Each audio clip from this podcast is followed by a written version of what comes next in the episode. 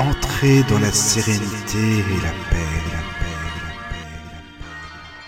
Bienvenue sur la radio du Lotus. Bonsoir, vous êtes sur la radio du Lotus. Nous sommes en direct en ce mardi 3 octobre. J'espère que vous avez passé une belle journée. Nous allons passer deux heures ensemble et pour notre rendez-vous d'études spirites hebdomadaires, je suis en jolie compagnie avec Mickaël et Daniel. Bonsoir vous deux. Bonsoir Caro et bonsoir, Bonsoir. Daniel. Bonsoir Caroline, bonsoir Annika. Ça va? Ça va bien. Bon. Alors, on va rappeler aux auditeurs qu'ils peuvent envoyer leurs questions sur l'email suivant contact laradiodulotus.fr ou sur l'application La Radio du Lotus, donc sur votre smartphone ou l'iPhone. Et de manière plus interactive, euh, notre chat, donc je vous donne l'adresse, n'hésitez pas à nous rejoindre à l'instant, donc tlk.io slash Radio du Lotus, tout attaché. Et donc, euh, c'est beaucoup plus interactif et vous posez les questions en direct à Charles. Est-ce qu'il y a du Alors, monde si dessus Excuse-moi. Euh, pour l'instant. je viens de lancer, non. Ah, tu Alors, viens de le lancer, c'est pour ça. Oui, rejoignez-nous. Rejoignez-nous. Voilà, Oui. tlk.io slash Radio du Lotus. Voilà. Oui, il faut pas laisser Caroline toute seule. hein, Voilà. Voilà. Alors, si vous avez raté une émission, vous pouvez retrouver aussi nos podcasts sur podcast.fr, Regard ésotérique, ainsi que sur Spotify, sur Deezer, entre autres. N'hésitez pas à vous abonner pour euh, recevoir les notifications des émissions. Alors, nous sommes également sur Facebook et Instagram, où l'on vous met au courant des émissions futures, et la chaîne YouTube, qui commence à grandir. Bah, grâce à vous, merci, merci. Alors, le thème de ce soir, il est issu du livre Dans l'invisible. Il s'agit du chapitre 14 de la deuxième partie de l'ouvrage de Léon Denis. S'intitule Vision et audition psychique à l'état de veille. Et pour nous en parler, nous recevons Charles Kempf. Bonsoir Charles. Bonsoir Caroline. Bonsoir. Charles. Bonsoir, bonsoir Charles. Bonsoir Michael. Bonsoir ça fait à tous. plaisir de te retrouver. C'est super, vraiment. Ça fait Ben, le plaisir. plaisir est pour moi et je vous remercie infiniment pour votre travail, euh, toutes ces occasions de, de, de, de diffuser ces idées qui sont encore trop euh, peu connues, quoi, et pourtant de, qui correspondent à des phénomènes naturels qui se, se sont produits de tout temps et qui se produisent encore aujourd'hui. Bah, et puis merci à toi parce que ta, fidélité, hein, ça fait oh là là plus d'un an et demi, même peut-être deux ans, ça, je sais plus, mais ça fait un bout de temps. Et t'es toujours là, donc c'est vraiment, euh, ça fait plaisir. Ah, c'est bien. euh, Fidèle. voilà. Fidèle au poste, c'est bien. Fidèle au poste, voilà. Oui, oui, oui. Hein, maintenant que bon, j'ai, ça va, je suis à la retraite, donc euh, j'ai plus euh, les contraintes euh, du travail, et puis ça, me- donc du coup, euh, ben voilà, c'est, c'est, je suis heureux de pouvoir me dévouer, de, de pouvoir euh, justement euh, me, dé, me dévouer euh, davantage à mon idéal, quoi. hein. Ah, c'est sympa, Bien sûr. c'est bien. Mm. Mm. D'accord. Ben, merci. Euh, donc, avant de parler du thème de ce soir, on a reçu les questions d'auditeurs. Alors, en premier, on a une question d'Yvette. Euh, donc, elle dit, avez-vous déjà rencontré des esprits qui demandent impérativement de ne plus les contacter? Est-ce possible? Cela m'est arrivé à la suite d'expériences d'écriture automatique avec divers esprits, entre parenthèses, famille ou amis, ainsi qu'avec un mari allemand dit d'une vie antérieure et écrivant en allemand. On, elle le met entre guillemets, m'a littéralement intimé l'ordre de ne plus les contacter, ordre donné et par écriture automatique et par clairaudience. Cela m'a énormément calmé et m'a fait refermer le canal de clairaudience. Merci si vous voulez bien m'apporter un éclairage et merci à toute l'équipe. En plus, le rapport avec le thème, c'est super, hein, Yvette. Ouais, Vraiment, oui, euh, impeccable. merci Ah oui. beaucoup. C'est une, c'est une- Merci. vraiment, euh, merci pour ta question. Alors, c'est, c'est une bonne question. Euh, c'est, bon, c'est, euh, c'est tout à fait possible hein, que, que l'esprit euh, manifeste euh, sa volonté de ne plus être connecté, de, de, ne plus être évoqué en fait. Hein, c'est parce que c'est, ça, qu'on ne l'appelle plus. Euh, bon, les esprits élevés, euh, en général, n'ont pas besoin de faire euh, ce genre de choses parce que bon, S'ils veulent pas venir, ils viennent pas. Puis voilà, hein, l'évocation, elle comment c'est un peu comme un coup d'épée dans l'eau, ça fait absolument aucun effet, et puis ils viennent pas, et puis voilà quoi. Par contre, moi, quand ce sont des esprits plus proches ou des esprits familiers, euh, le fait de fort, fortement penser à eux, effectivement, ça les attire hein, et ça les empêche de, euh, de, bah, de continuer euh, leur, euh, leur parcours euh, dans le monde spirituel. Hein, c'est pour ça que euh, bon, Kardec, lui, il évoquait effectivement les esprits. Aujourd'hui, on, on, on évoque pratiquement plus les esprits. Euh, justement pour cette raison-là. Et Kardec, en fait, avant d'évoquer un esprit, il demandait toujours au guide de la séance, est-ce qu'on peut évoquer tel esprit? Et quand le guide disait oui, eh ben, euh, souvent il disait oui, et d'ailleurs il est déjà là, hein, parce qu'ils arrivent à, lire dans nos pensées, à voir nos intentions avant, et puis donc ils s'organisent euh, si l'esprit peut venir pour le faire venir. Et, mais d'autres fois, par contre, il disait non, celui-là, vous pouvez pas l'évoquer. Et donc, dans ce cas-là, il faut, Kardec n'insistait pas. Hein. Euh, donc euh, voilà, je pense que tout, ce sont des sujets qui sont liés effectivement. Euh, euh, si on évoque trop fort un esprit qui veut pas venir, euh, forcément ça va le ça va le perturber, ça va le déranger et, il peut éventuellement euh, donc dire qu'il veut pas être évoqué de, de, façon un peu directe, comme Yvette nous l'a rapporté. Voilà. Après, bon, il peut y avoir aussi des. Alors, ça dépend. Bon, un esprit qu'on peut, et même je dirais qu'on doit évoquer, c'est notre guide spirituel. Hein, donc, celui-ci, il est là pour ça. Là, et donc là, il faut pas hésiter à lui l'appeler. Et, et, le cas échéant, bah, comme faisait Kardec, lui poser la question. Et lui pourra éventuellement donner euh, d'autres explications, tout comme ses esprits familiers, ils disent ne m'évoque plus parce que euh, bah, soit ça me retient près de la terre ou soit bah, j'ai démarré une autre activité sur laquelle euh, bah, je peux pas être que je peux pas comment dire sur laquelle je peux pas être dérangé aussi facilement ou il, peut éventuellement donner le motif de pourquoi euh, il veut pas être évoqué hein, ce qui ce qui permet euh, de, de, comprendre euh, ou alors, ben, des fois, ben, voilà, les esprits ont leur libre volonté. S'il veut pas, il peut le dire, peut-être même parfois de façon assez sèche. Hein. Voilà. Donc, je dirais, c'est un peu comme entre incarnés. Hein. Il y, a, y a des, des, des, personnes qui aiment. Il y a des personnes où ça les dérange pas du tout qu'on les appelle. Au contraire, ça leur fait, ça leur fait plaisir. Par contre, il y en a d'autres qui n'aiment pas être appelés, hein, qui, qui n'aiment pas euh, qu'on les contacte comme ça à l'improviste. Hein. Et dans le monde des esprits, ben, c'est exactement pareil. Voilà. Alors après, Yvette parlait aussi de, de, de, de, ouvrir ou de fermer le canal de clairaudience ou, ou oui. de vision, je sais plus. Elle Donc, dit qu'elle l'a refermé. C'était quoi de, de clairaudience Clairaudience, euh, clairaudience, oui. Voilà. Alors ça, c'est quelque chose. C'est vrai que je l'entends souvent euh, euh, jour où je ferme mon canal. Euh, ce qu'il faut savoir, c'est que ben, quand on est médium, on est médium. Hein, c'est pas toujours aussi facile d'ouvrir et de fermer un canal. Hein, et d'ailleurs, voire même, ben, il y a des moments où c'est impossible. Hein. C'est, ce serait bien pratique si c'était comme ça, mais ça l'est pas. Hein. Et beaucoup de médiums, en fait, la plupart des médiums, si ce n'est la quasi-totalité, bah, ils sont médiums euh, 7 jours sur 7 et 24 heures sur 24. Hein, ça peut les prendre à tout moment. Hein.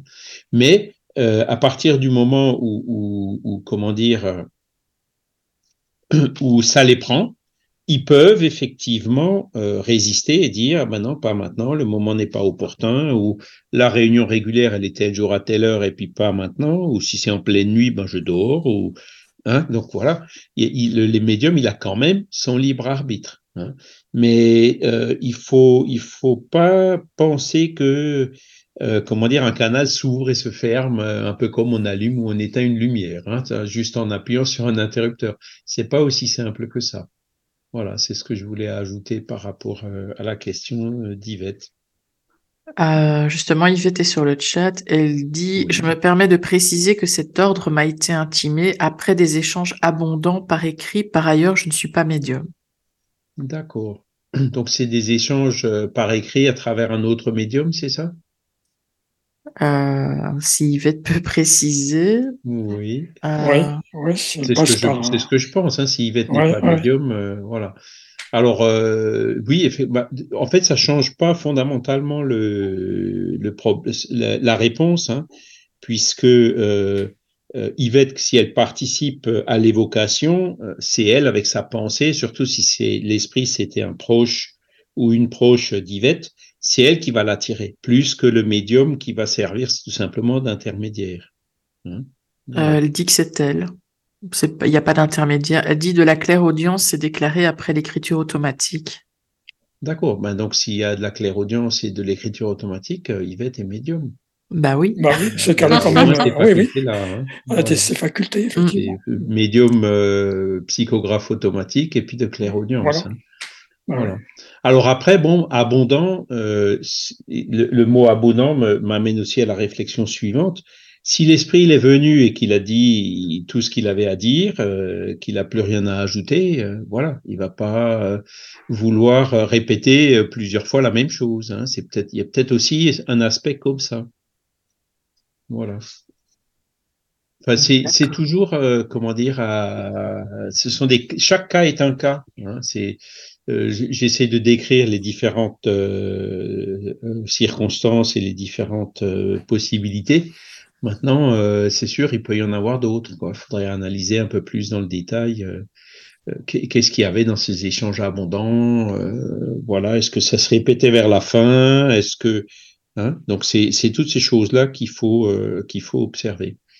Par contre, bon, et encore, alors un autre scénario qui peut arriver, c'est euh, comment dire, quand on cherche un peu trop comme ça aussi à évoquer, et que j'avais dit, hein, les, les esprits supérieurs ne viennent pas. Hein. On les évoque, euh, ben, s'ils s'ils voient pas d'intérêt à venir, ben, ils viennent pas. Hein. Mais si on, si on insiste et qu'on appelle quand même, il y a, a d'autres esprits qui peuvent euh, s'immiscer et puis prendre la place. Euh, Vous voyez ce que je veux dire? Et donc, euh, ça c'est aussi, euh, je dirais, euh, toujours pareil à observer selon les circonstances, hein, en, regardant un peu plus en détail ce qui s'est passé. C'est aussi quelque chose qui peut arriver. Hein, alors ça arrive malheureusement parfois euh, dans, dans des dans situations assez difficiles. Hein. Par exemple, prend des exemples les plus difficiles, une maman qui a perdu son enfant. Voilà, donc elle va chercher à évoquer son enfant, bon, il y a c'est pour ça qu'il faut toujours demander au guide est-ce qu'on peut évoquer l'enfant? Si le guide dit non, il faut pas l'évoquer, il est dans le trouble, il pourra pas ou etc. Il donnera éventuellement un motif. Il faut surtout pas insister.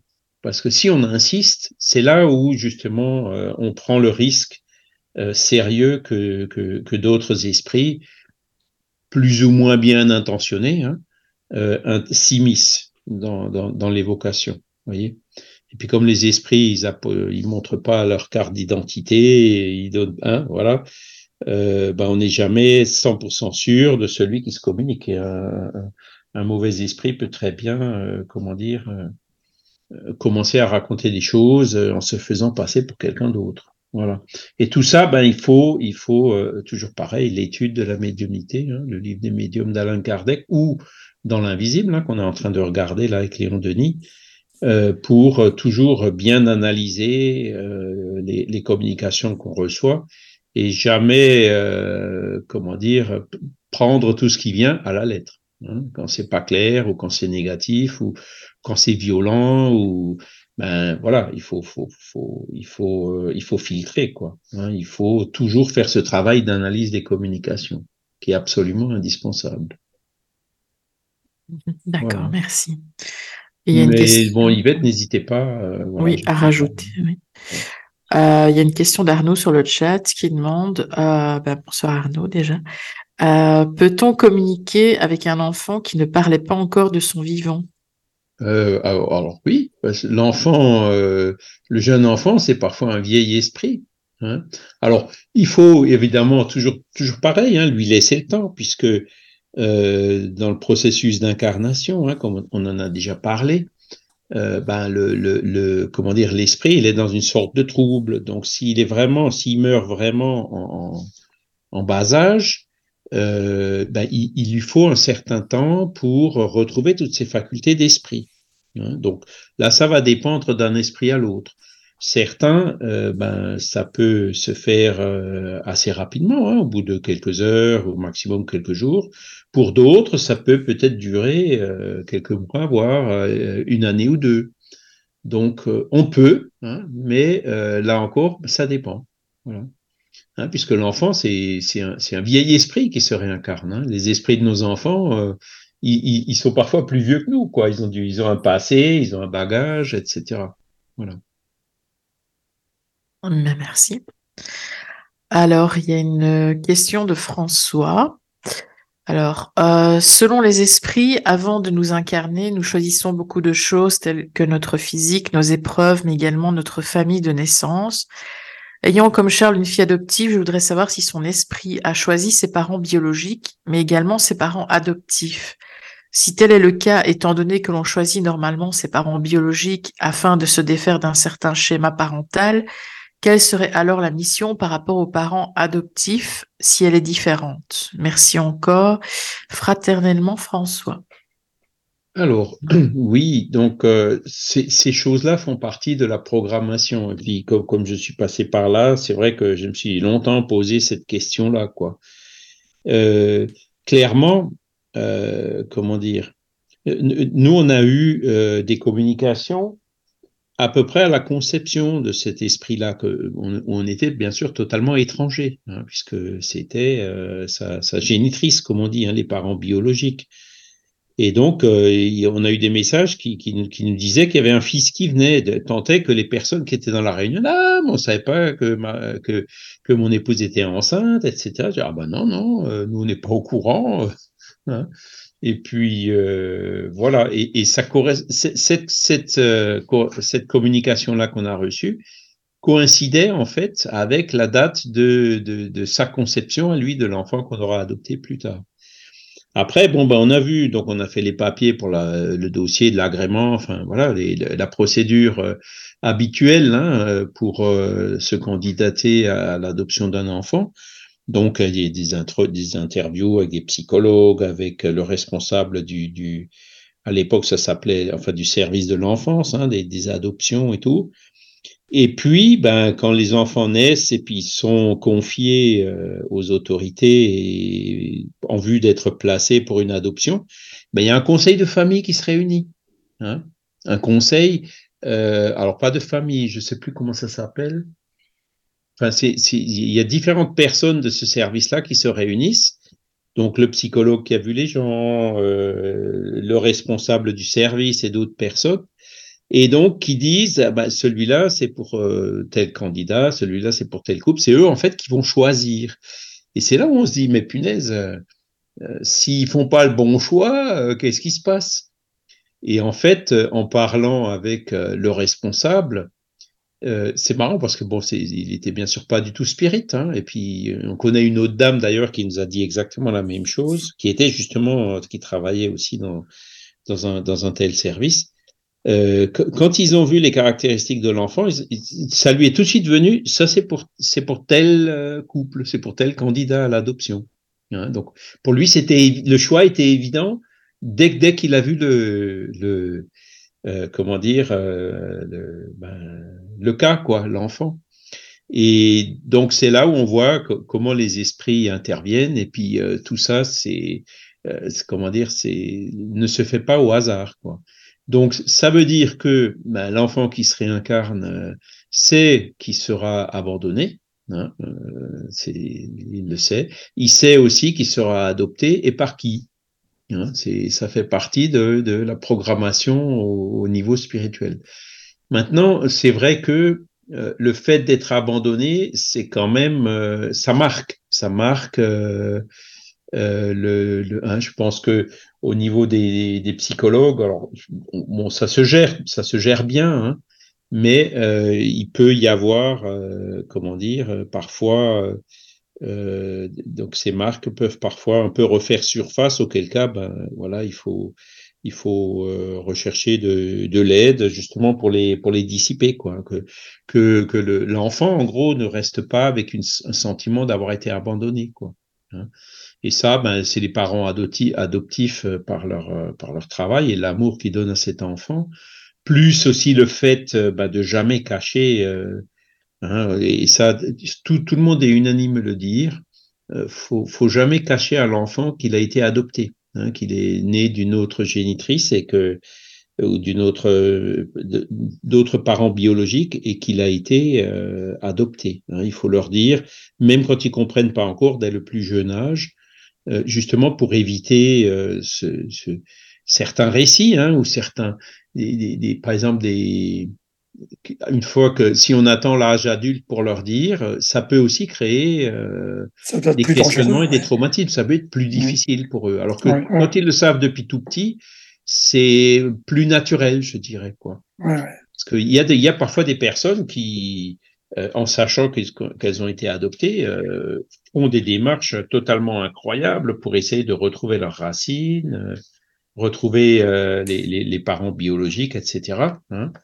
Et c'est pour ça que, euh, ben, aujourd'hui, prévoyant ces cas-là, euh, ben, en France du moins, euh, il y a, il y a ils essayent toujours de, de garder un dossier hein, auquel seul l'intéressé hein, a accès. Nous, par exemple, on n'a pas accès à ce dossier-là pour l'enfant adopté, hein, mais lui, il, il y a accès. Donc, justement, pour faciliter ses recherches s'il souhaite les faire. Hein. Mais parfois, bon, il y a des cas où, ben, voilà, il- il- il- c'est notre cas, quoi, où, où il souhaite pas, il souhaite pas du tout. C'est- vraiment sa dernière de préoccupation d'essayer de savoir euh, qui étaient euh, ses parents biologiques.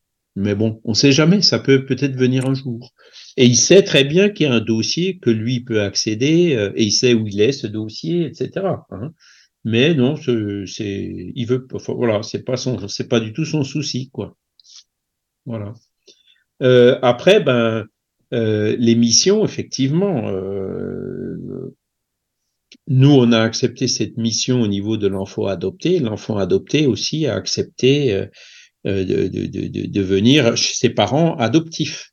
hein. Et à, partir de là, ben, c'est un peu comme euh, lorsqu'on a un enfant euh, euh, naturel, quoi, non adopté. Hein, ça change pas fondamentalement le, le principe.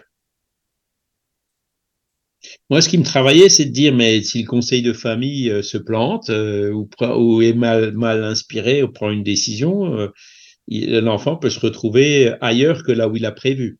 Ben, c'est, hein, c'est, Ouais. très bien comprendre. Hein. Ouais. Mais les cas qu'on a vus, euh, bah, il n'y avait pas photo. hein. Ah ben non, non, lui, c'est pour eux. Hein, c'est, ils le savaient dès le départ. Hein, c'est-à-dire que l'influence spirituelle à ces moments-là euh, se fait, quoi. Et puis des, voilà, c'est euh, quand Kardec il dit que euh, souvent euh, les esprits influent beaucoup plus qu'on ne le pense euh, sur nos pensées et nos actes, et au point que souvent c'est eux qui nous dirigent. Et ben là, on en a un exemple. Ça pourrait être le cas, quoi. Ouais, c'est Voilà. vrai. Mais merci. Euh, alors, Yvette euh, revient sur la, la première question, en fait, sa Mhm. question tout à l'heure. Lors de mes fameuses communications par écriture automatique, un membre de ma famille décédé par suicide m'a écrit qu'il se ménageait car il allait perdre sa peau de lumière. Cela signifierait-il qu'il se prépare à se réincarner? Alors là, par contre, il faut être euh, beaucoup plus prudent, hein, parce que euh, le, le décès par suicide, je pense qu'on en a déjà parlé, l'esprit se retrouve vraiment euh, dans un trouble euh, euh, assez profond et assez long. hein. Et donc, typiquement, les esprits comme ça de, de, de suicider, c'est là où il faut redoubler de précautions et bien demander euh, au guide spirituel s'il peut être évoqué ou pas. Et la plupart des cas, euh, le guide spirituel répondra, bah, il peut pas. Il peut pas parce qu'il est trop dans le trouble euh, et faites des prières pour lui, pour l'aider à sortir du trouble, etc. Par contre, euh, il, il pourra pas venir et encore moins se communiquer. Hein. Et quand on voit euh, des, des communications d'esprit de suicider, euh, ben c'est en général au début c'est très très très très très difficile quoi. C'est ils sont vraiment encore euh, euh, comment dire en, souffrance quoi quelque part. Hein. C'est ce sont, ce sont des cas un peu comme on peut, on peut en avoir des exemples dans Le ciel et l'enfer d'Alan Kardec, hein, dans la deuxième partie. Vous avez quelques communications qui ont été reçues donc hein, via le, le, la Société parisienne des études spirites d'esprits qui se sont suicidés.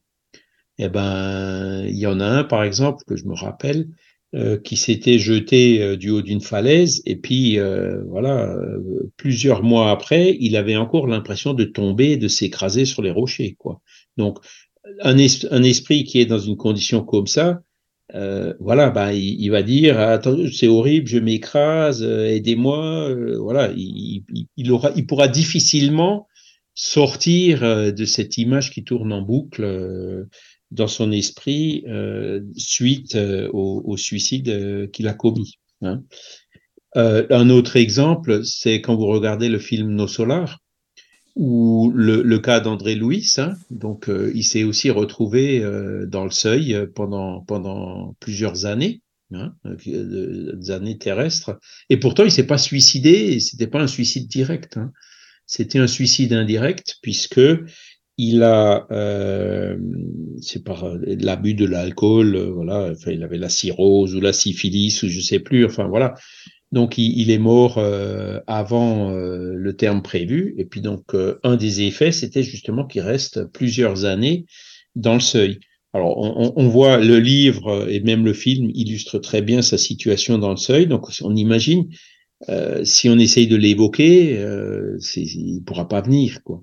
Hein et, et c'est là que si on insiste, eh ben, il y a d'autres esprits qui viennent et puis qui peuvent euh, éventuellement nous raconter n'importe quoi. Donc il faut être très très prudent. Après, euh, un, autre cas, euh, d'autres cas qui sont assez, assez, euh, je dirais, qui, ne donnent pas, qui, qui, qui, font pas une bonne communication, c'est les cas du genre, euh, voilà, mon fils s'est suicidé, mais maintenant il va bien, il est dans la lumière, hein, au bout de trois ou six mois on sait que c'est pratiquement pas possible, quoi. Hein. Et le, le, si on communique quelque chose, il peut toujours y avoir des exceptions, sur pareil, hein. mais si on communique comme ça, une personne simple va se dire quoi? Elle va se dire, bah, tiens, tu vois, lui, il s'est suicidé et puis très vite, euh, il allait très bien, c'était un esprit de lumière.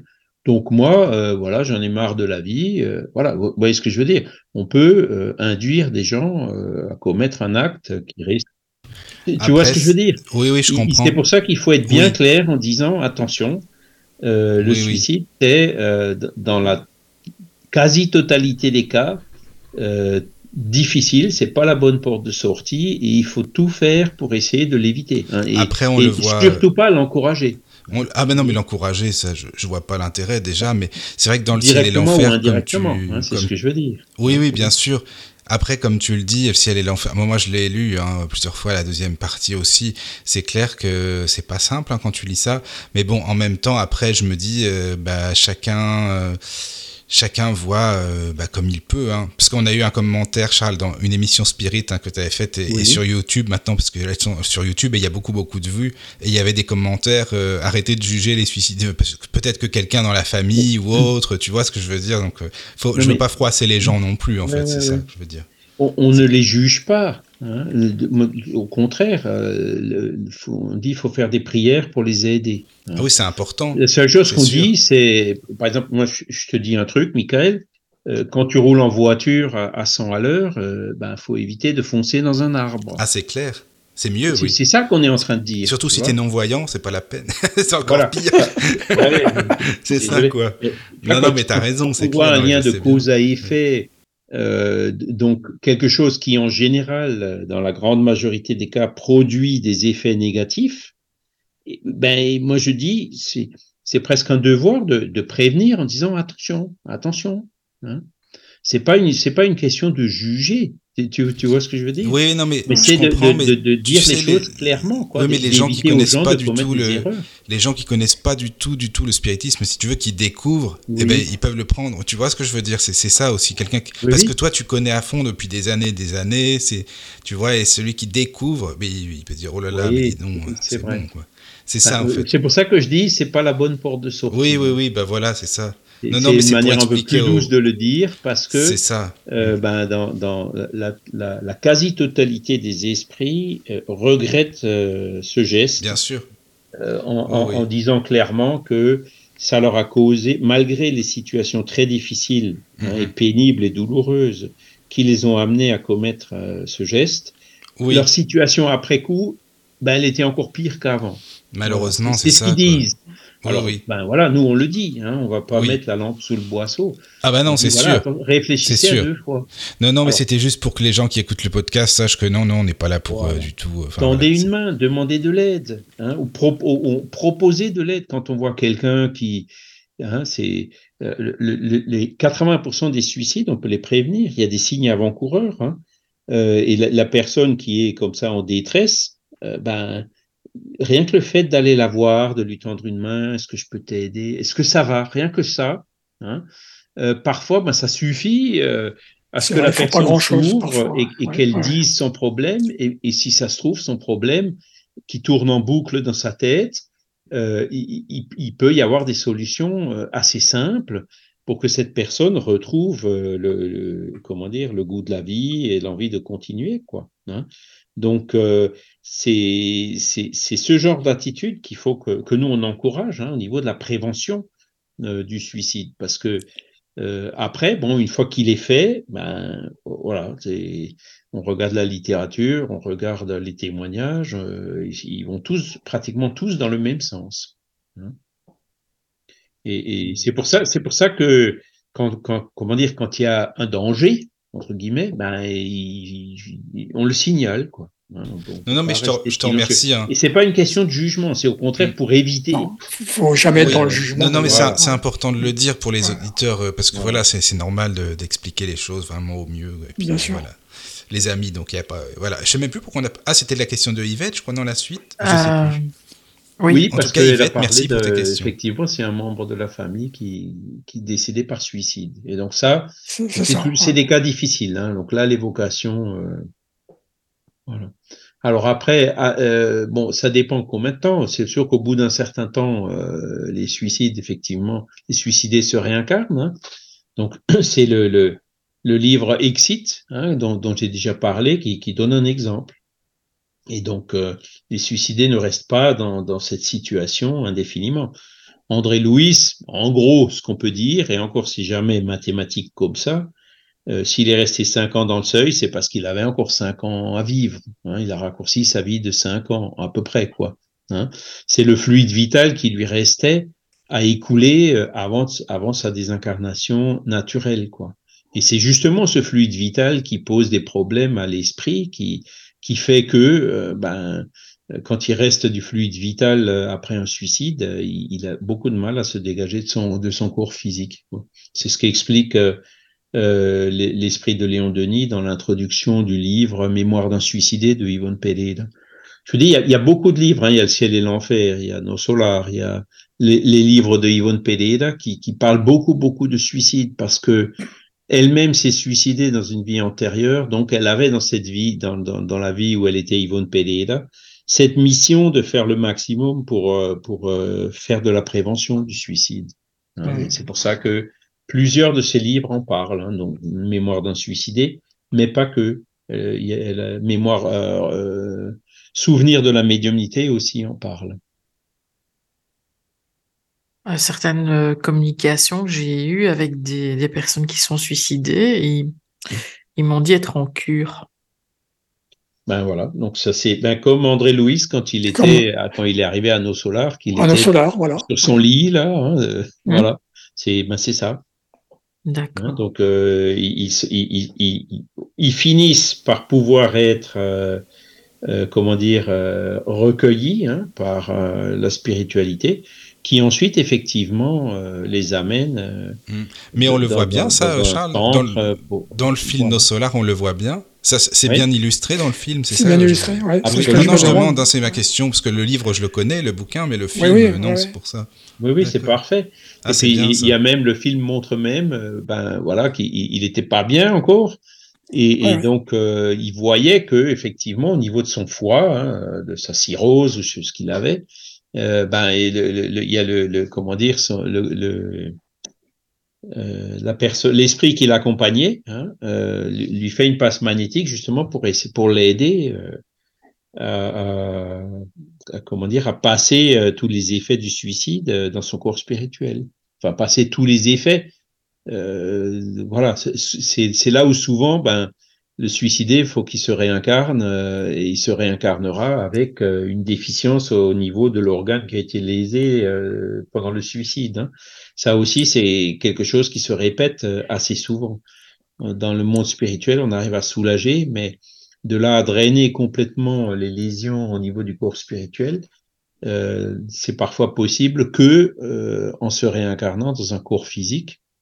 Hein, euh, et donc, comme le disait par exemple euh, euh, le docteur Paolo Fructuoso, hein, quand il avait demandé, il avait vu un enfant qui avait une leucémie et tout, mais c'est affreux, comment, comment est-ce que c'est possible une chose pareille? Son guide spirituel lui a dit, ben, considère les tumeurs cancéreuses comme un aspirateur des impuretés du Père-Esprit. Donc le corps spirituel, en fait, il se, il, se dépure euh, dans un corps physique euh, par la maladie. Et ensuite, une fois que le, corps spirituel est, est purifié et épuré, eh ben, il peut ensuite se réincarner euh, sans avoir dans un corps sain, quoi, hein, sans, imprimer la maladie une seconde fois. Ben, en tout cas, merci beaucoup, Yvette, pour ta question, hein. enfin pour tes questions même, parce que c'est super intéressant et puis c'est sympa d'être sur le chat avec nous. Donc euh, voilà, faut pas bah hésiter à nous rejoindre, ça fait plaisir. Merci, merci. Voilà. Alors, il y a une question aussi de Fabienne.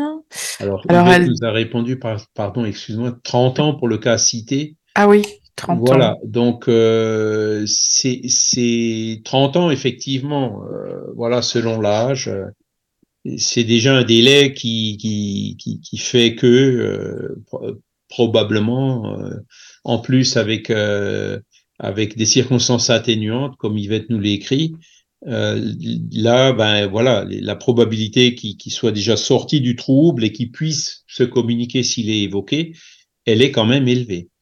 Voilà. Ben, merci pour elle. Euh, alors, il y a une question de Fabienne.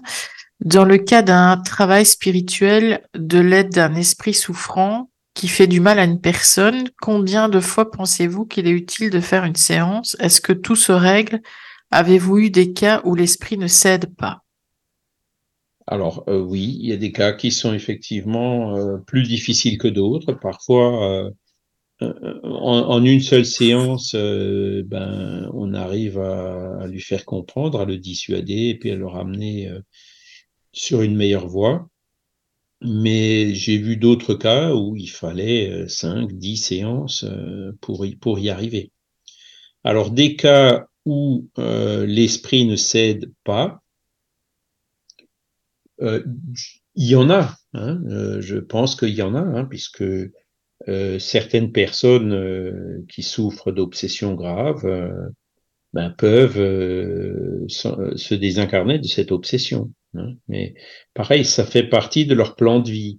Et à partir de là, enfin de la plan de vie, du moins de, de, de la personne obsédée, au moins. Hein. L'obsesseur, il a son libre arbitre, il peut arrêter à tout moment d'obséder la personne. et donc là, la spiritualité le sait, et donc, et ces cas-là, euh, bon ben, soit, euh, euh, comment dire, ils les, ils les amènent pas, ou alors euh, s'ils les amènent, ils, ils, feront comprendre au groupe que voilà, il pourra soulager, mais pas arrêter complètement. L'esprit n'arrêtera pas. Quoi. Voilà. D'accord. Ben voilà, pour rare, hein, je dirais la plupart des cas que, du moins moi ceux que j'ai vus, c'est pour ça que je dis les esprits doivent filtrer en amont. Euh, on a toujours euh, réussi assez rapidement euh, à résoudre le problème. Ce qui arrive quelquefois, c'est quand parce que euh, voilà, il y a, y a, un esprit obsesseur et puis une, une, personne, un esprit incarné qui est obsédé. Mais parfois, donc on arrive parfois à, éloigner l'esprit obsesseur, hein, mais quand l'esprit obsédé, la personne vivante obsédée, elle, elle l'attire de nouveau, ben, il peut revenir, ou, ou, un autre peut revenir prendre la place de celui qu'on a enlevé. Hein. Donc, pour vraiment résoudre les, les cas d'obsession, il faut que le travail se fasse sur les deux plans. Hein. Autant au niveau de l'obsédé pour qu'il fasse euh, attention euh, aux causes ou aux pensées qui ont pu amener cette obsession, hein, parce que c'est ce que disait Jésus hein, quand il guérissait les, les, obsédés. Il leur disait euh, va et ne recommence plus pour pas qu'il t'arrive quelque chose de pire. En fait, c'est ça. Hein. La personne euh, qui, pour, résoudre un cas d'obsession, on, traite l'esprit obsesseur, mais il faut aussi traiter, euh, aider l'esprit obsédé à changer de disposition mentale pour pas attirer le même ou d'autres esprits obsesseurs. Mais il y a plus de chances que ça réussisse si c'est la personne qui vient d'elle-même demander de l'aide plutôt que la famille qui impose. Oui, oui, évidemment. Parce mmh. que, comment dire, quand c'est la personne elle-même qui vient demander de l'aide, déjà, bon, il y a, euh, comment dire, un certain repentir euh, et, et, et une, une, volonté de faire quelque chose, tu vois. Mmh. Quand c'est la famille qui, si, si la personne, une personne qui veut pas guérir, on aura beaucoup de mal à la guérir. Ouais, hein, c'est sûr, elle fait une sorte d'alliance avec. Euh... Voilà, et voilà. la volonté de, de la volonté euh, de la personne euh, prendra le dessus. Hein. On, a, mm. on, a, tous notre libre arbitre. On ne peut pas aller contre le libre arbitre, contre la volonté de quelqu'un. Enfin, on ne peut pas. Oui, oui. Euh, comment dire En tout cas, nous, en tant qu'incarnés, on ne peut pas. Hein, voilà. Après, les esprits supérieurs, eux, peuvent peut-être, euh, ils, ils, ont des ressources que nous, on n'a pas. Quoi. Mais eux aussi vont respecter le libre arbitre. Par exemple, un esprit obsesseur, euh, quand il est, est, amené dans une réunion de désobsession, euh, ben, il veut pas toujours venir et pourtant les esprits l'emmènent quand même. Hein Donc là, euh, je veux pas dire qu'il l'emmène de force, mais il, il, voilà, c'est presque. Hein ah, il se peut que ça se passe euh, pas du tout bien avec un groupe euh, de médiums spirit et que ça se passe, euh, enfin que d'autres groupes spirit y arrivent. Vous possible, devez parfois demander l'aide extérieure. C'est possible et il vaut mieux, comment dire, comment c'est les, en fait les, c'est les, quand on fait une réunion médiumnique comme ça, ben, ce sont les esprits qui, qui la dirigent. C'est eux qui décident qui ils amènent et qui ils amènent pas. Hein. Et ces décisions se prennent justement sur euh, les critères euh, dont on est en train de parler. Il faut que ce soit, si, si par exemple le groupe euh, est un groupe euh, avec une expérience limitée, ils vont pas amener des esprits qui demandent plus d'expérience. Hein. Ils vont filtrer déjà comme ça. Ensuite, ben, ils vont tenir compte euh, de, des chances de succès, hein, du, libre arbitre, autant de l'esprit obsesseur que de l'obsédé. Et donc, euh, je dirais, euh, comme il y a relativement peu de groupes euh, qui, font ce genre de travail, du moins en Europe, hein, au Brésil, il n'y en a pas à tous les coins de rue, mais presque, eh ben, ils vont quand même, comment dire, prendre les cas pour lesquels les chances de succès sont, plus grandes. Hein. Ils vont pas prendre des cas difficiles qui vont bloquer un groupe.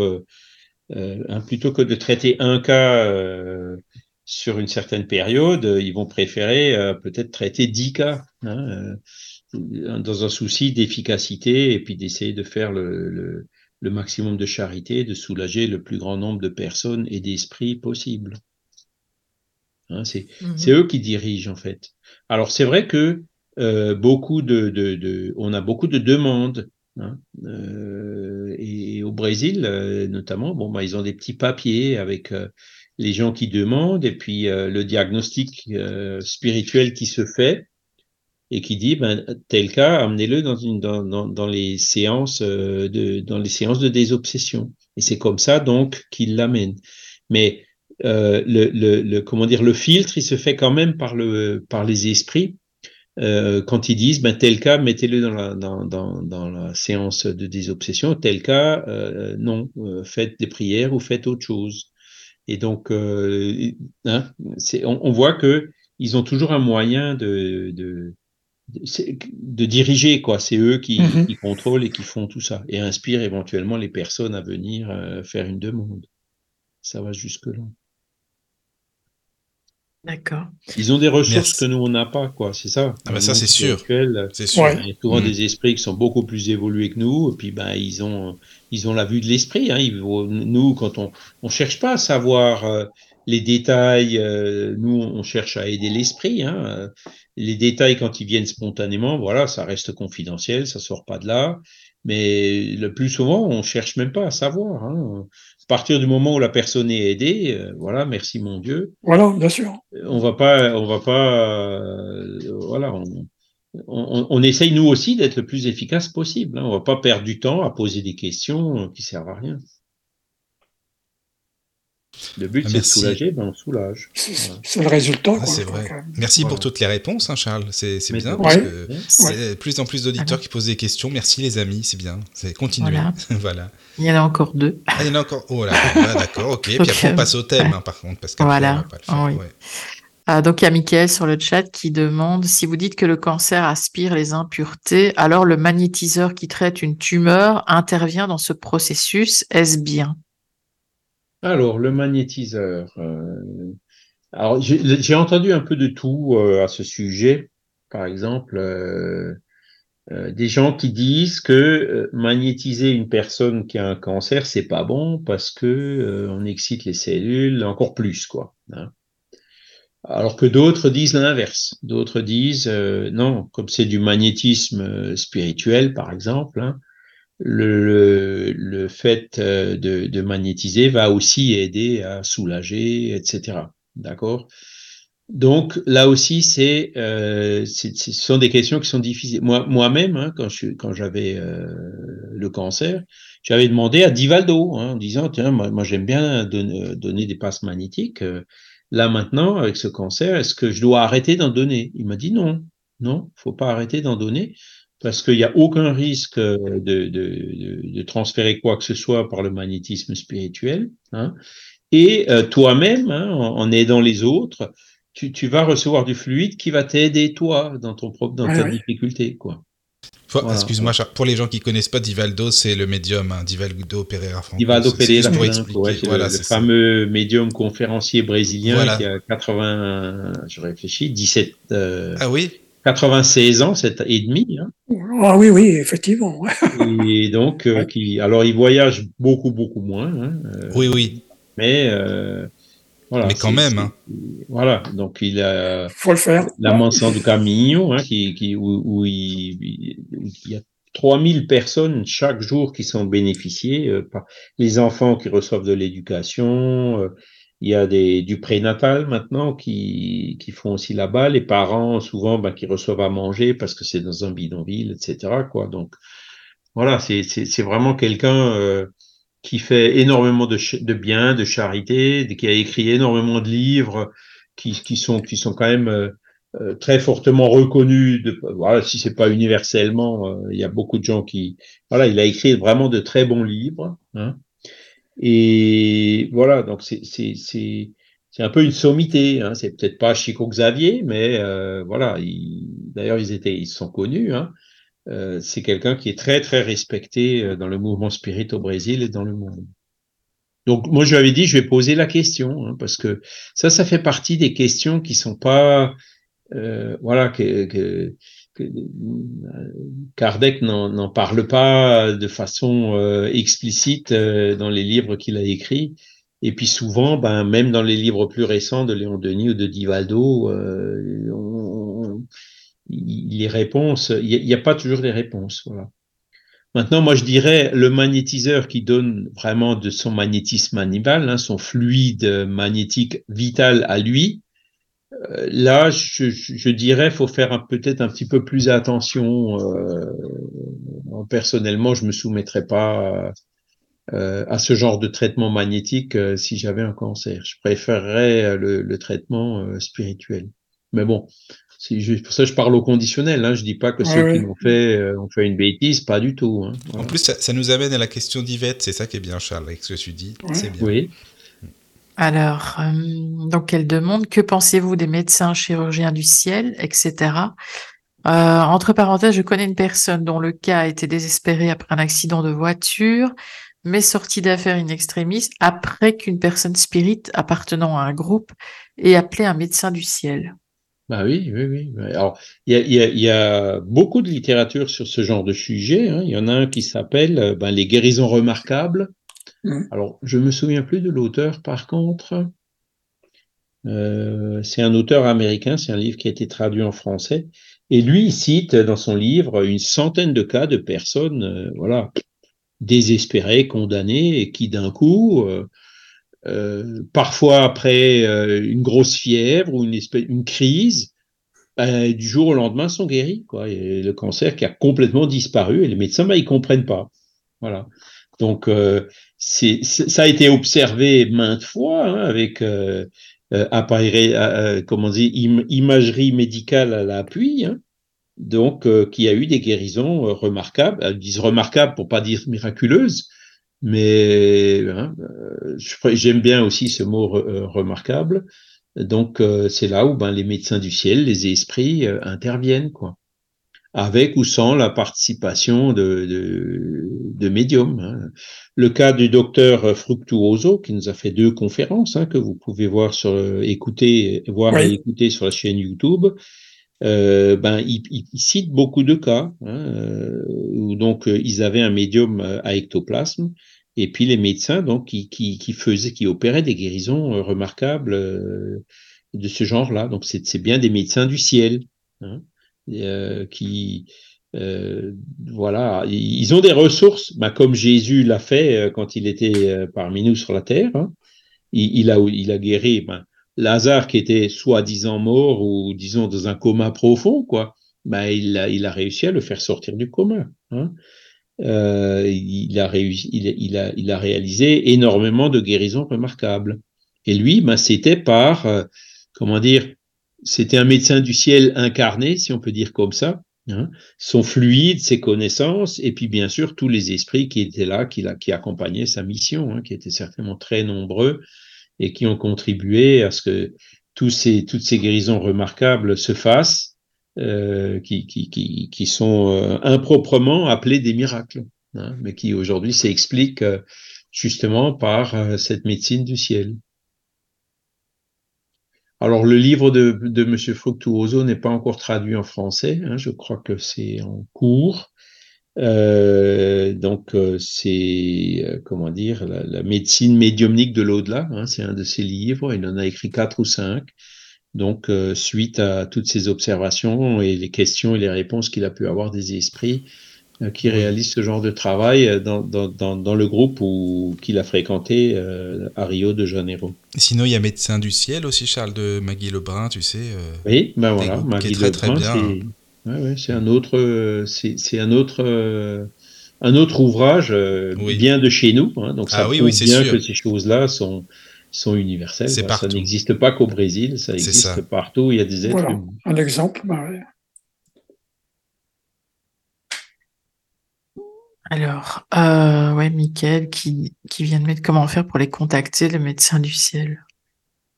Ah ben ça, je pense que euh, il faut déjà euh, se rapprocher de son guide spirituel, d'accord? Parce que alors deux choses. La première chose c'est que bon bah quand on est malade, il faut déjà voir la médecine terrestre, hein parce qu'une fois que le corps est atteint, il faut traiter le corps, hein ça c'est clair. Euh, les médecins du ciel, euh, eux, ben ils, ils- vont faire le complément, ou même parfois, mais ça c'est à leur critère, se substituer euh, à la médecine terrestre. Mais la médecine terrestre, il faut toujours, euh, hein, nous, tout, tout ce qui est, surtout nous les spirites, on n'interfère jamais dans euh, dans la médecine terrestre. Et on dit toujours aux gens, ne faites pas que des traitements spirituels, faites aussi allez voir vos médecins. Hein, je pense que c'est une, attitude qui est euh, très prudente. La médecine, elle est là. Euh, les médecins sont aussi inspirés par des esprits. Le- les progrès de la médecine, ben, pareil, hein, sont suivis par par euh, la spiritualité. Donc, euh, il faut jamais faire abstraction euh, de cette médecine-là. Voilà. Après, les médecins du ciel, il faut déjà appeler son guide spirituel à soi. Hein, et ensuite, euh, alors, je sais qu'il y a euh, des, des euh, comment dire, des, des, groupes, notamment au Brésil. Hein, J'en connais pas beaucoup ou pas, même à, à l'extérieur du Brésil, qui euh, reçoivent des sollicitations comme ça du monde entier et qui traitent les cas dans, dans, dans leur centre. Hein. Euh, moi-même, des personnes, euh, quand, quand, je suis passé par, euh, par cette case-là, hein, m'ont dit non, non, on a fait appel à un, un, un organisme au Brésil. Donc aujourd'hui, tu dois rester couché, tu dois mettre une bouteille d'eau à côté de toi, tu dois faire ci, tu dois faire ça. Donc j'ai joué le jeu, hein, j'ai ok, bon, je veux bien, je reste couché, je veux bien mettre une bouteille d'eau et tout, etc. Alors ça m'a certainement aidé, hein, mais euh, c'est quand même la médecine qui a, qui a réussi à résoudre euh, mon cas. Hein. D'accord? Alors voilà, donc c'est pour ça qu'il faut mettre toutes les chances de son côté. Il hein. faut, faut, faut, faut, jamais négliger aucune voie. Voilà. Et sinon, ben, les contacter, je dis, c'est le guide spirituel, la prière qu'on peut faire vis-à-vis -vis de lui. Hein. Et, ensuite, euh, bon, c'est ce que je disais aussi tout à l'heure, il faut être conscient que euh, ben, on guérira pas toujours. Déjà, ben, un jour ou l'autre, on va se désincarner, on est bien d'accord. Que ce soit d'un cancer maintenant ou plus tard ou d'autres choses, euh, il va bien falloir qu'on retourne un jour dans le monde spirituel. Hein. Hein, tous les guérisseurs. Euh, hein, je pense que euh, Dominique et, et Hervé l'ont dit l'autre jour aussi avec Bruno Gröning il y a des cas où il disait clairement, ben, je peux, je peux, je peux pas faire grand chose. Hein, je peux mmh. soulager, mais je peux, je peux pas guérir. Pourquoi? Parce que euh, guérir, c'est guérir le corps, c'est pas toujours ce qui est le mieux pour l'âme. Quand on dit euh, que le, comment dire, les tumeurs euh, aspirent les impuretés euh, du corps spirituel, ben voilà, il vaut mieux, comment dire, sacrifier un corps physique pour guérir l'âme qui ensuite pourra se réincarner dans un corps sain. C'est le, le, fameux, la fameuse expression de, de, la personne qui se désincarne d'un cancer et quand elle arrive de l'autre côté, son guide lui dit, tu vois, ton cancer t'a guéri. Hein? Donc il faut le voir comme ça. Il faut, faut c'est très clair que on, ne pourra pas toujours guérir. Et, même il y a des fois où, pour nous, le meilleur, c'est pas de guérir. Hein, le meilleur, c'est ben, quand l'heure est venue, c'est de retourner de l'autre côté. Voilà. Mais bon, après, en dehors de ça, euh, beaucoup de cas, effectivement, euh, il y a toujours ces guérisons remarquables. Alors, ce qui est intéressant quand on lit ces livres, hein, autant de, de, Maggie Lebrun que de Elisabeth Kubler-Ross, que de ce que de ce médecin américain là dont je parlais, euh, c'est que ils disent tous que euh, après une guérison remarquable, la quasi-totalité des personnes qui en ont bénéficié, elles ont complètement changé. Hein, elles sont plus du tout comme elles étaient avant. Hein. Un petit euh, peu comme le, dans, dans, le, dans les comment dans, les NDE, hein, un, petit, un peu. Exactement, dans les ouais. expériences de mort imminente, hein, c'est la même chose. Ouais, ouais. Les, les, les, la personne, elle est complètement, elle a plus peur de la mort, elle voit les choses complètement ça. différemment elle remet les valeurs euh, euh, là où il faut. Hein, et, et, et c'est souvent ce changement qui, en fait, euh, caractérise ce, le, le, le, le, fait que, que la personne, en fait, a éliminé les causes qui avaient amené cette maladie. D'accord? La maladie, c'est souvent son, son but, c'est d'attirer notre attention sur quelque chose et de nous, et de nous aider à changer. Si on fait le changement qui va dans le sens euh, d'éliminer la cause de la maladie, ben la maladie, elle part toute seule. Et c'est là où il y a ces guérisons remarquables. Hein. C'est là où la personne, elle est réanimée après une EMI et qu'elle revient. Hein. Euh, c'est les, les causes, quand c'est des causes spirituelles, si on élimine la cause, ben la, la maladie disparaît. Hein. Ce qui est sûr, c'est que quand tu as, comme toi, l'expérience du cancer, comme je l'ai aussi de mon côté, c'est vrai que ça fait.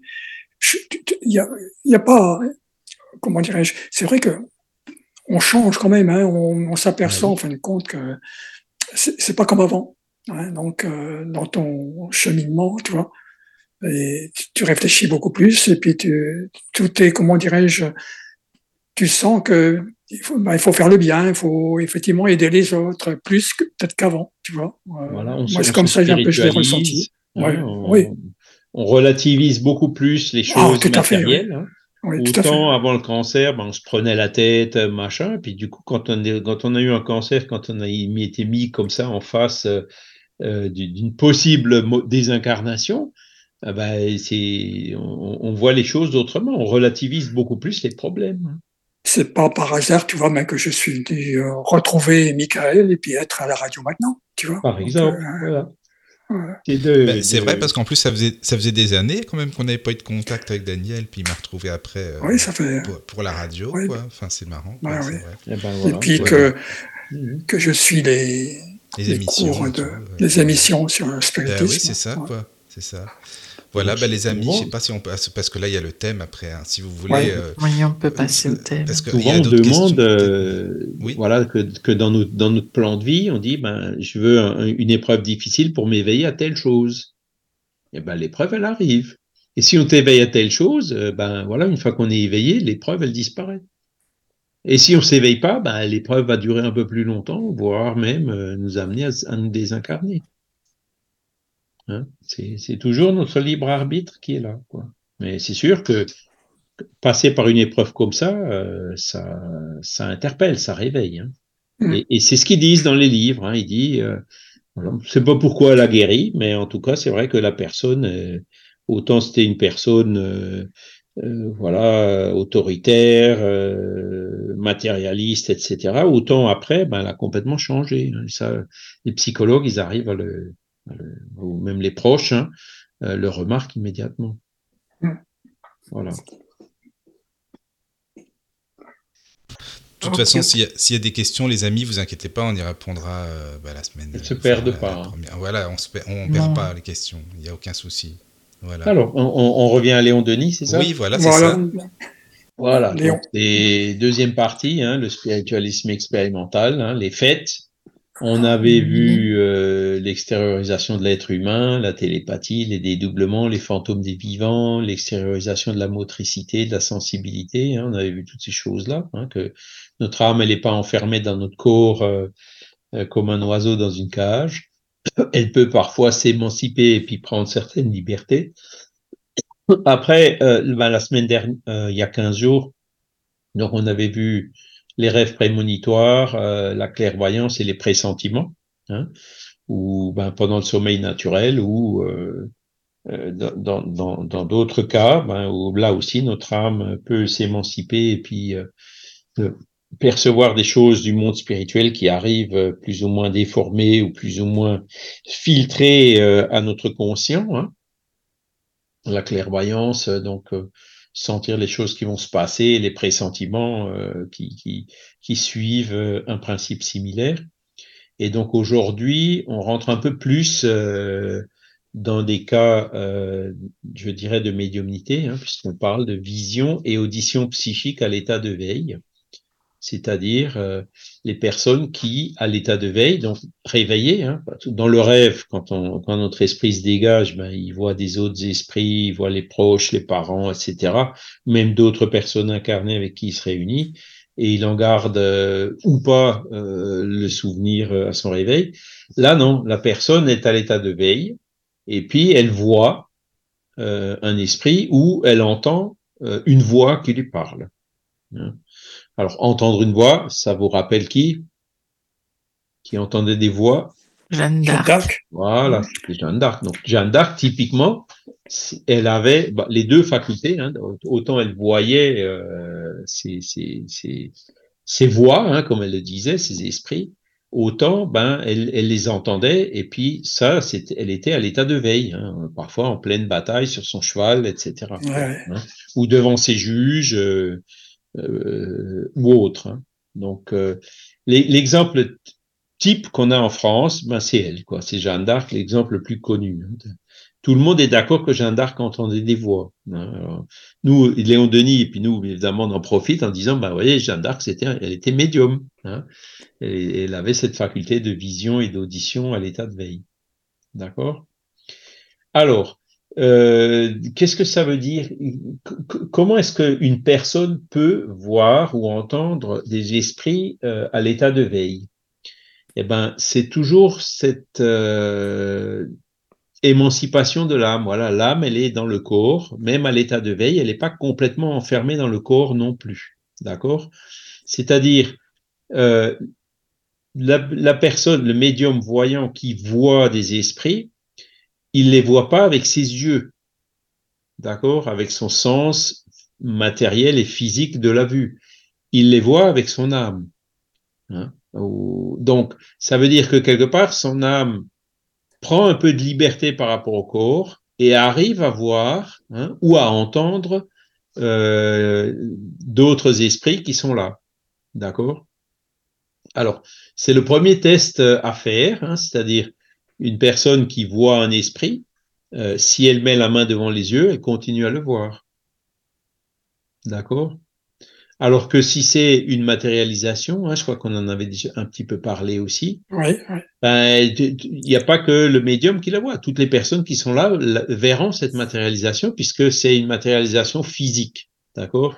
Donc c'est là où il faut bien faire la différence entre voir un esprit hein, à l'état de veille et euh, une matérialisation. Hein, euh, donc, voir un esprit, il n'y a que le, médium voyant qui la verra, hein, euh, alors que la matérialisation, tous le verront. Pareil pour l'audition. Hein, donc, Jeanne d'Arc, elle entendait les voix, mais une autre personne qui était à côté de Jeanne d'Arc ne les entendait pas. D'accord? Alors que quand on a un phénomène de voix directe, comme on dit, hein, où les esprits matérialisent des cordes vocales et font vibrer l'air, euh, toutes les personnes qui sont, euh, je dirais, euh, proches de ces cordes vocales matérialisées entre guillemets hein, entendront le son de entendront la voix. D'accord? Donc ça veut dire que Jeanne d'Arc ben et, même à l'état de veille son, son esprit était suffisamment dégagé pour qu'elle puisse percevoir euh, les esprits donc directement euh, d'âme à âme, hein, sans l'essence euh, du corps matériel. Mhm. D'accord? Donc, euh, c'est pour ça qu'on parle, c'est une des formes de la médiumnité. Il y a une extériorisation du, de, de l'esprit du médium et puis un autre esprit qui vient et qui intervient pour se faire voir ou pour se faire entendre. D'accord? Donc, d'un côté, il y a l'âme du sensitif qui est légèrement extériorisée. Hein, euh, Parfois, ça vient aussi s'ajouter à sa vue physique. Hein. Euh, voilà. Euh, et parfois aussi, euh, il faut que l'esprit, pour que le médium puisse le voir, il faut quand même qu'il se matérialise un petit peu. Hein. Pas complètement, mais qu'il se matérialise suffisamment pour que l'esprit, pour que le médium puisse le percevoir. Je sais pas si je suis clair dans mes explications. Mhm. Oui, oui. Voilà. Si un esprit est matérialisé un petit peu, hein, on, on, va dire un fantôme, hein, euh, le fantôme complètement matérialisé, tout le monde le verra, mais le fantôme qui est que un peu matérialisé, il y a que ceux qui ont cette sensibilité de, de, ça, voilà. de voir qui le verront, les autres ne le verront pas. Hein. Alors que la personne qui a vraiment cette faculté de vision hein, psychique, de voir les esprits, elle le verra même si l'esprit s'est pas matérialisé. Mais, mais l'esprit, il, va quand même vouloir se montrer hein, à la personne. Euh, donc, euh, il y a ça. Et ce, ce qui se passe aussi parfois, c'est que euh, la le, le, médium voyant voit un ou deux esprits alors qu'il y en a dix devant lui. Il verra pas les huit ou neuf autres. Les deux médiums dans la même pièce euh, ne vont pas forcément. Ouais, voilà. Pas le même nombre d'esprits, voilà, c'est ça. Ouais. Mais même quand on ne les voit pas, on sait les décrire. Alors, voilà, alors. Oui, ça, c'est encore plus pas, particulier, ça. Euh. Là, là c'est, on parle plus de psychométrie. Parce que, Ouais. toujours pareil, quand on dit voir, euh, voir, ça se ramène à, à la vue, hein, donc nos yeux. Hein. Euh, les, les, quand, quand, quand c'est les esprits entre eux, quand on dit ils se voient, moi je préfère dire ils se perçoivent.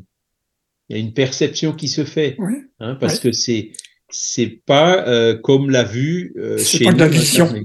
D'accord Hein, Ils arrivent à aller. C'est pour ça que hein, les, quand les esprits se communiquent directement entre eux, ils se perçoivent. Hein, c'est pas force, euh, comment dire des photons ni des vibrations de l'air ou des sons. Hein, ils se Mhm. perçoivent Ouais. hein, puisqu'il n'y a pas de photons. Il y a J'aime pas... bien euh, ce, ce terme comme ça qui se perçoivent parce que c'est vrai qu'on le ressent plus comme Oui, ça. oui, c'est c'est- c'est le mot juste, hein, parce qu'il Oui, y a oui, la vision ça. et la perception, c'est c'est des choses euh, Et c'est pour ça que les esprits souvent disent ben, les sons les notes de musique, ils les assimilent à des couleurs. euh, c'est hein, c'est nous qui avons besoin de faire ces différences avec nos cinq sens. Au niveau ça. des esprits, là, ils se perçoivent directement d'esprit à esprit. Et donc, euh, ben, parfois, et qui- quand ils essayent de nous le décrire, ils essayent de, de mettre des images ou des couleurs, euh, mais euh, dans le monde spirituel, le mode de perception, il est euh, beaucoup plus pur et beaucoup plus direct que ce que, que ce qu'on peut imaginer nous sur la Terre. C'est pour ça que ils ont parfois du mal à décrire ce qu'ils perçoivent. Ils disent je vois, mais en réalité ils perçoivent. Mm. Voilà. Et euh, j'avais une question. à la- Oui. Enfin, c'est, moi j'ai le livre, c'est page 174, mais euh, cent- oui. Euh, il parle de faculté médianimique. Oui. Je- C'est quoi exactement ce Médianimique, c'est un, c'est un synonyme de médiumnique. Ah, Ah, d'accord. oui, d'accord. Ça veut Ah, dire, voilà. euh, en gros, ça veut dire la même chose. La même chose, ouais, d'accord. Après, ce qu'il dit, euh, Léon Denis dit aussi qu'il faut différencier l'état de lucidité simple à celui de médiumnité. D'accord? Alors, la lucidité, c'est au niveau de, on parle de lucidité somnambulique avec le magnétiseur qui magnétise euh, l'esprit pour qu'il se dégage et pour qu'il puisse percevoir les autres esprits, hein, avec l'intervention du magnétisme humain du magnétiseur. D'accord? Alors que euh, la médiumnité, le médium voyant, lui, euh, comment dire, euh, c'est son esprit qui se dégage et il est sous l'influence de l'esprit qui cherche à se faire voir ou à se faire percevoir. D'accord? Voilà. Et c'est là où il y a cet, cet état de semi-dégagement, comme nous dit Léon Denis, qui fait que le médium, il arrive à voir l'esprit qui veut se montrer à lui. Mm. Voilà. Euh, bon, qu'est-ce qu'on peut dire encore? Alors, euh, le, le médium qui voit un esprit, en fait, il verra beaucoup plus que juste l'apparence de, l'esprit. Hein, il pourra dire, voilà, c'est quelqu'un qui a une moustache, qui a un chapeau, il pourra décrire les habits, il pourra décrire euh, les, traits du visage, etc. Hein, donc pour pouvoir que la personne le reconnaisse. Mais il percevra peut-être encore d'autres choses. Hein, il percevra le, ray- le rayonnement, il percevra peut-être euh, l'auréole. Hein, euh, Ouais. c'est, c'est- les auréoles des saints, ben, ça vient de là, en fait. Hein. Un esprit élevé, euh, ben, il, il va rayonner autour, et puis donc le, le, le médium voyant qui voit cet esprit, il verra ce rayonnement qui est autour de lui. Hein. Donc, euh, ça, va, ça va beaucoup plus loin que la vie, que la vue, hein, que le sens physique. D'accord? Euh, Il peut voir aussi ben, des formes, il peut voir des combinaisons de matière. euh, que par la vue normale, on ne sait pas faire. On revient donc à, par exemple, Bruno Gröning ou Edgar Cayce, hein, quand, quand eux, ils regardaient la personne qui était devant eux, mais ils voyaient où il y avait, comment dire, les, euh, les déséquilibres au niveau du corps spirituel, euh, là où il y avait, euh, donc euh, même à l'intérieur du, du corps physique, hein, où, où il y avait euh, le, Le problème. le problème et Mhm. il, il faisait euh, des diagnostics sans avoir besoin d'appareils d'imagerie médicale. hein. Donc ça, ça illustre le fait que la vision qu'on a euh, d'un médium voyant, elle, elle est plus euh, subtile, hein, plus étendue que la vision euh, uniquement par le sens physique. hein. Voilà. Mais c'est dû à quoi alors euh, que parfois on voit le défunt nettement et je veux dire, il reste devant nous quand même, je veux dire pas assez longtemps, mais je veux dire quand même un bout de temps. Et pourquoi il y en a qui apparaissent comme ça par flash? Eh ben, Enfin, moi, c'est ce que j'ai, mais Oui. Problème d'énergie. Mais de- je sais autant décrire celui par flash que celui qui peut rester un peu plus longtemps, hein, mais mais est-ce que c'est lui qui n'a pas assez d'énergie ou bien est-ce que c'est parce que c'est suffisant finalement de se montrer euh, juste une fraction de seconde? Ben, c'est les deux. hein, C'est-à-dire, euh, pour, pour, que tu, pour que le médium puisse voir l'esprit, il faut que, comme je disais tout à l'heure, hein, s'il y y a dix esprits, il n'en verra peut-être que deux. Donc, il faut que l'esprit se mette dans la position d'un des deux. Enfin, tu vois, il faut qu'il fasse ce qui est nécessaire pour qu'il y ait euh, l'affinité, hein, comme on peut dire, avec le médium qui puisse per- qui, qui permette au médium de le voir. Donc ça, il peut le faire peut-être pendant que pendant un temps très court. Dans ce cas-là, tu parles de flash. Et parfois, il pourra se faire voir pendant plus longtemps, tu vois. Et donc là, tu, tu le verras plus longtemps, tu vois. Mhm. Puis, il y a certains esprits qui pourront peut-être se faire voir que par flash, par l'intermédiaire d'un médium donné, et d'autres esprits euh, qui euh, pourront se faire voir. euh, et ceux qui pourront se faire voir que par flash, par un médium donné, pourront peut-être se faire voir plus longtemps par un autre médium, et vice versa. Mhm, c'est sûr. Et ceux qui, qui passent en fait et qui ne nous voient pas. Enfin, j'ai parfois l'impression qu'il y en a qui ne me voient pas. Des esprits qui te voient pas? C'est peut-être parce que tu, tu vois, euh, c'est quand on parle aussi de, de cette perception qui est plus aiguë, l'esprit que tu vois, il n'est pas forcément à côté de toi. Tu vois, tu peux la, vue d'esprit à esprit, elle peut se faire à distance. Hein. Ton esprit, il peut, euh, comment dire, euh, se transporter euh, à l'endroit où est l'esprit que tu que tu veux voir. Je sais pas si Mhm. j'ai été clair. Bah, c'est parce que ça m'est déjà arrivé plusieurs fois d'en voir, euh, enfin, comme s'il marchait sur le, sur la rue, enfin, à 10 mètres de moi, quoi. Ou alors, ben, l'esprit, en fait, ben, il, il, il- il, il pourrait te voir, mais il te regarde pas, quoi. Il est concentré sur autre chose et il regarde pas autour de lui, quoi. Ouais. Je sais pas si tu en as déjà vu avec un, un, un smartphone euh, sous le nez. Non. Je caricature un peu les incarnés, hein. Mais tu vois, l'esprit qui est absorbé par pas autre mal, chose, ça. il regardera pas forcément Ouais, ça, son téléphone, il s'en fiche, quoi. C'est ça, quoi. C'est pas Tu mal. vois, il, Oui, il est concentré oui. sur autre chose. Si t'en as, regarde Caro, pas. des Allô, Caroline Ah oui, c'est ça, quoi. Mm. L'avantage, c'est que s'il y a un poteau, il passera au travers, il se cognera. Ah ben oui, voilà, oui. alors, si tu te poses des questions là, quand tu vois la scène, ouais. Voilà. Et, et donc, euh, je, vous dis, hein, je connais un- une personne hein, qui, a cette faculté de voir les esprits.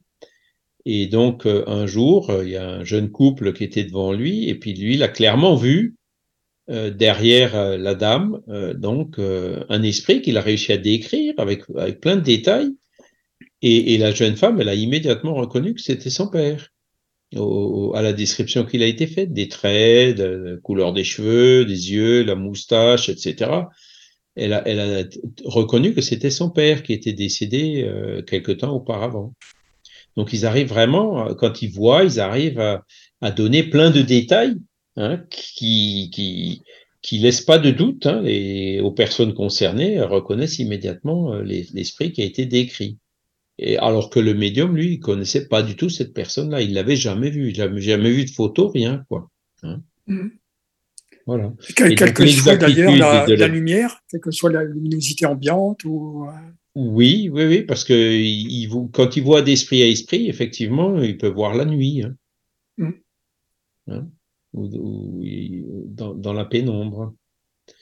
Euh, et donc, c'est chaque fois, donc la, la description, ce sont des, des, comment dire, des contrôles d'identité, comme on dit, hein, des preuves d'identité. Voilà. ouais.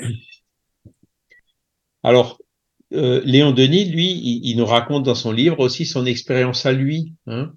Donc, euh, il, a, il, il avait lui-même fondé un tour, un, un groupe Spirit à Tours, hein, qui, Mhm. qui fonctionnait euh, rue du Rempart.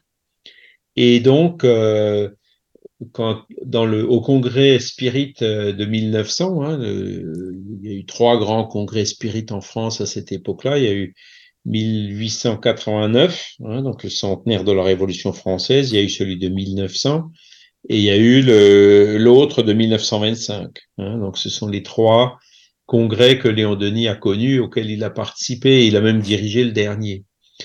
Et donc le, le, deuxième, celui de 1900, donc il a fait, il a décrit un certain nombre de phénomènes qui se sont, qu'il a pu observer lui-même dans son groupe. Et donc euh, il nous dit que dans son groupe il y avait trois médiums voyants, auditifs et à, et à incorporation. Hein. Et donc le fait d'avoir comme ça un panachage de médiums, ça permet de faire des recoupements.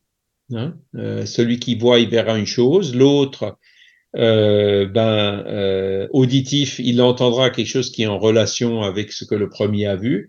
Et donc, à incorporation, euh, le, médium qui incorpore cet esprit-là euh, pourra aussi être contrôlé par celui qui voit, par le médium voyant et le médium auditif. Hein le fait d'avoir plusieurs médiums comme ça euh, dans un groupe, ça, facilite le, comment dire, on arrive mieux à détecter, à identifier les esprits qui viennent. D'accord? Oui, c'est sûr. Oui. Alors, eux, en fait, euh, ils travaillaient donc dans l'obscurité, pas l'obscurité totale, mais ils, ils, étaient sous lumière euh, tamisée, hein, rouge. Euh, voilà.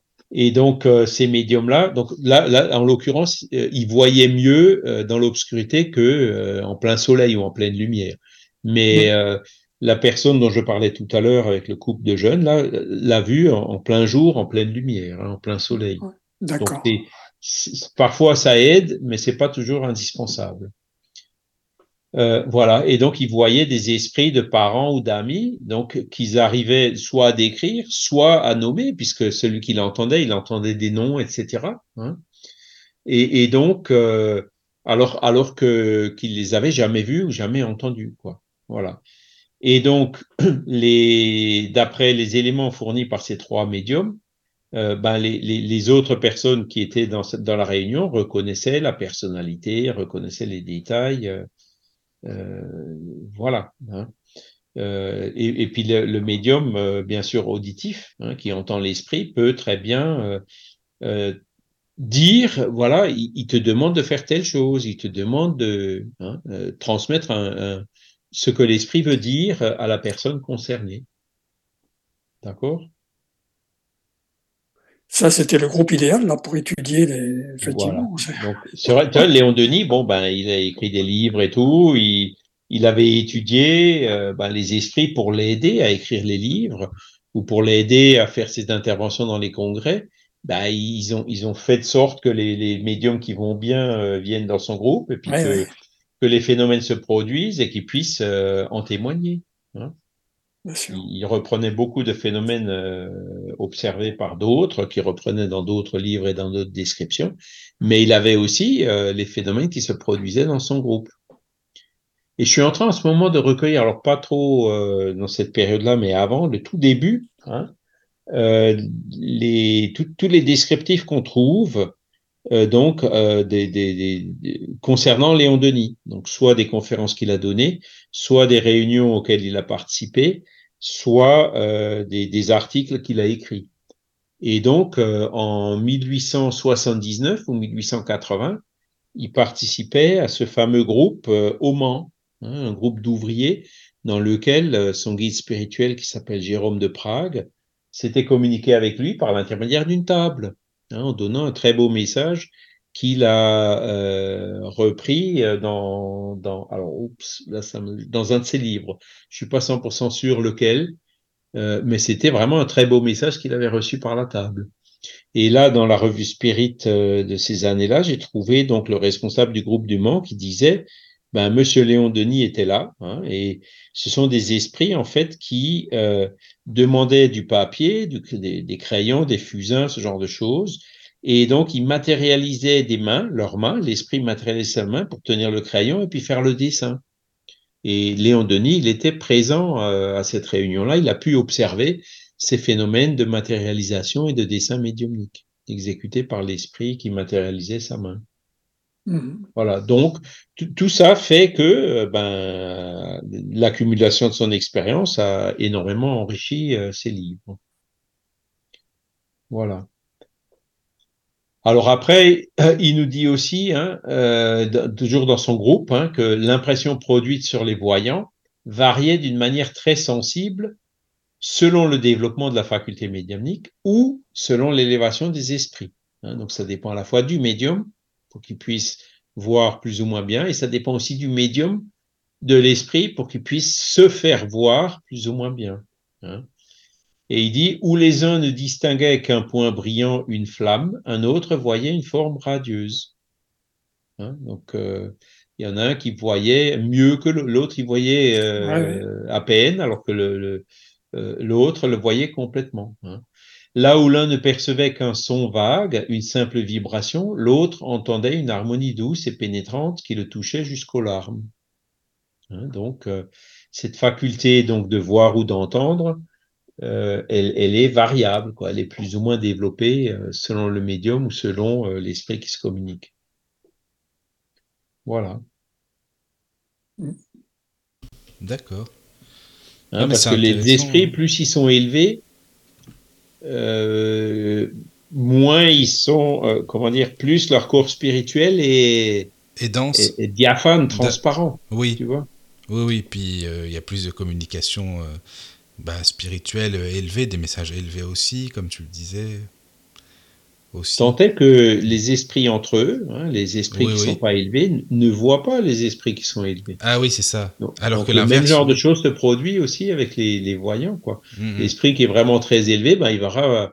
Il par, quand il parlait de l'esprit bleu, il voyait une lumière bleue, mais il voyait pas, il, il reconnaissait pas Jeanne d'Arc, tu vois.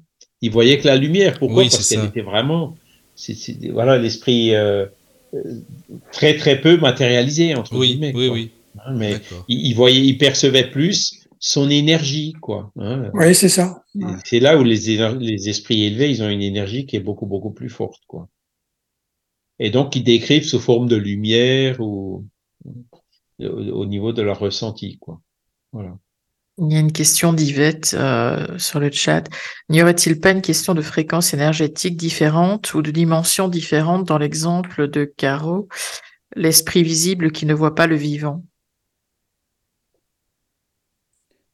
Alors, euh, c'est ce qu'on vient de dire, effectivement. Hein. Les esprits euh, peu évolués ne voient pas, ne perçoivent pas les esprits plus évolués, même s'ils viennent pour essayer de les aider ou de les recueillir.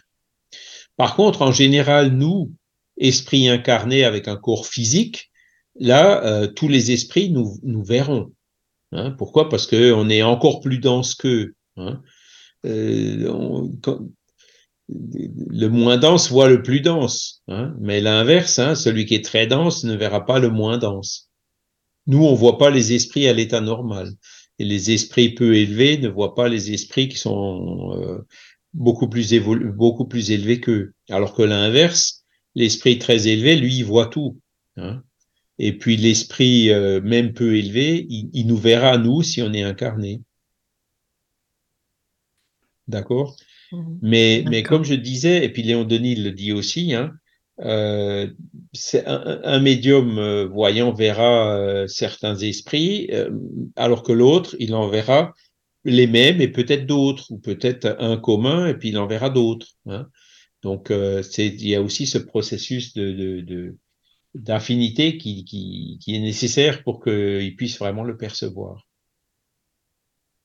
J'ai parfois eu euh, l'expérience de, de voir euh, bah, pour moi un défunt, mais euh, qui refaisait le même trajet en boucle. Le même trajet. Je ne sais pas. Oui, en fait, euh, c'était dans mon, dans une ancienne maison où euh, à un moment je voyais donc les escaliers étaient sur ma ma gauche et je voyais une femme monter les escaliers, les dégringoler en fait à chaque fois. Et c'était toujours la même scène qui se répétait. Donc quand elle arrivait là-haut, elle, elle retombait. Oui, mais c'était exactement la même image qui ah, et, quand j'essaie ah, ouais. et quand j'essaie de communiquer avec elle, il ben, y avait rien. En fait, elle me voyait pas. Donc je pense que c'est une image qui s'est imprégnée. Oui, ou, l'esprit qui est dans le trouble, quoi, qui arrive, qui arrive pas effectivement dans le trouble, il n'arrive pas à percevoir euh, ce qui se passe autour de lui. Et c'est on parlait de suicide tout à l'heure, hein, typiquement, euh, voilà, l'esprit du suicide, il tourne en boucle sur euh, sur sa chute ou sur l'accident ou sur le choc ou hein, il, tourne en boucle assez longtemps sur ce qui ce qui a causé sa, mort. Et donc Ça, ça peut effectivement, quand tu le vois de l'extérieur, euh, donner cette impression de tourner en boucle. Mais ça t'a paru longtemps, enfin de, un certain temps quand même, cette euh, Bah, répétition. ça se reproduisait, euh, oui, oui, ça s'est reproduit euh, pendant, je ne sais plus moi, euh, une semaine, deux semaines. euh, Ouais, d'accord. mais c'était toujours la même image en boucle qui revenait, quoi. C'est comme quelqu'un qui prend un escalator en sens inverse? Bah, je voyais la montée qui était normale et la descente qui était une chute. Pouf. Sauf qu'il n'y a jamais eu d'escalier auparavant là-bas, en fait. Ah, Ouais. d'accord. Bah, c'était la, la plus vieille maison du village, mais euh, voilà, c'était c'est la personne avec qui euh, j'étais qui avait construit cet escalier. Donc, euh, il est sûr et certain qu'il n'y avait pas d'escalier à la base. Mm, Donc, euh, je, je sais pas. J'ai jamais compris ça. Ben, tu- sais, Caroline, il faut, il faut être euh, euh, très ouvert par rapport à ce genre de choses, hein, parce que nous, nous, encore une fois, on est dans un espace quadridimensionnel, hein, donc on est euh, X, Y, Z, et puis un temps T, hein, comme on dit mathématiquement parlant. Dans le monde d'esprit, c'est pas tout à fait comme ça. Donc, autant toi, tu peux, tu le vois, tu as l'impression qu'il est là, alors qu'en fait, il est plus loin, tu vois, ou il est ailleurs. Mhm. Autant euh, l'esprit, euh, si tu veux, il peut, quand il tourne en boucle comme ça, il reste pas forcément au- à l'endroit physique hein, euh, de notre espace quadridimensionnel euh, où la chose s'est produite. Ouais, ouais, d'accord. Tu vois, c'est c'est pour ça il faut faut toujours relativiser euh, ce Mhm. genre d'effet. C'est voilà. Bon oui, ça veut pas moi, que sais c'était exactement à l'endroit que tu l'as vu, tu vois. c'est- c'est Ouais, une oui, oui, oui, mais c'était toujours au même endroit que je voyais la scène, mais Ouais, sinon, oui, oui, bien euh, sûr. oui, oui, je suppose bien que. Parce qu'après, bon, il y a, il y, a, il y a le moyen, c'est bon, soit d'arriver à, à, à, à dialoguer avec cet esprit, hein, si c'est possible, soit euh, ben, demander au guide spirituel euh, pourquoi il y a eu cet effet-là. Et donc, faut, faut essayer de questionner quoi pour essayer de trouver euh, la cause, parce qu'on est encore loin de tout savoir. Hein. Ouais. C'est Oui. pour ça que je donne toujours des réponses. Ça pourrait être ci, ça pourrait être ça. Euh, c'est c'est pas mathématique, hein, c'est pas une science exacte. Hein. On, on en est à peine au début. Hein. Ça fait le livre des médiums, il a que 100, 160 ans. Hein, donc, euh, on a encore énormément de choses euh, à voir, à analyser, à expérimenter. euh, hein, euh, pour essayer de comprendre toutes les, tous les phénomènes et tous les détails euh, des phénomènes qui se produisent.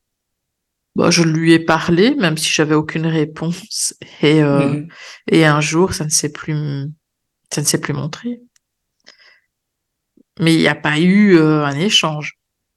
Mhm. D'accord. Ouais, c'était peut-être euh, tu, lui parles, mais ça lui est arrivé quand même, et puis ça a pu l'aider d'une façon ou d'une autre, quoi.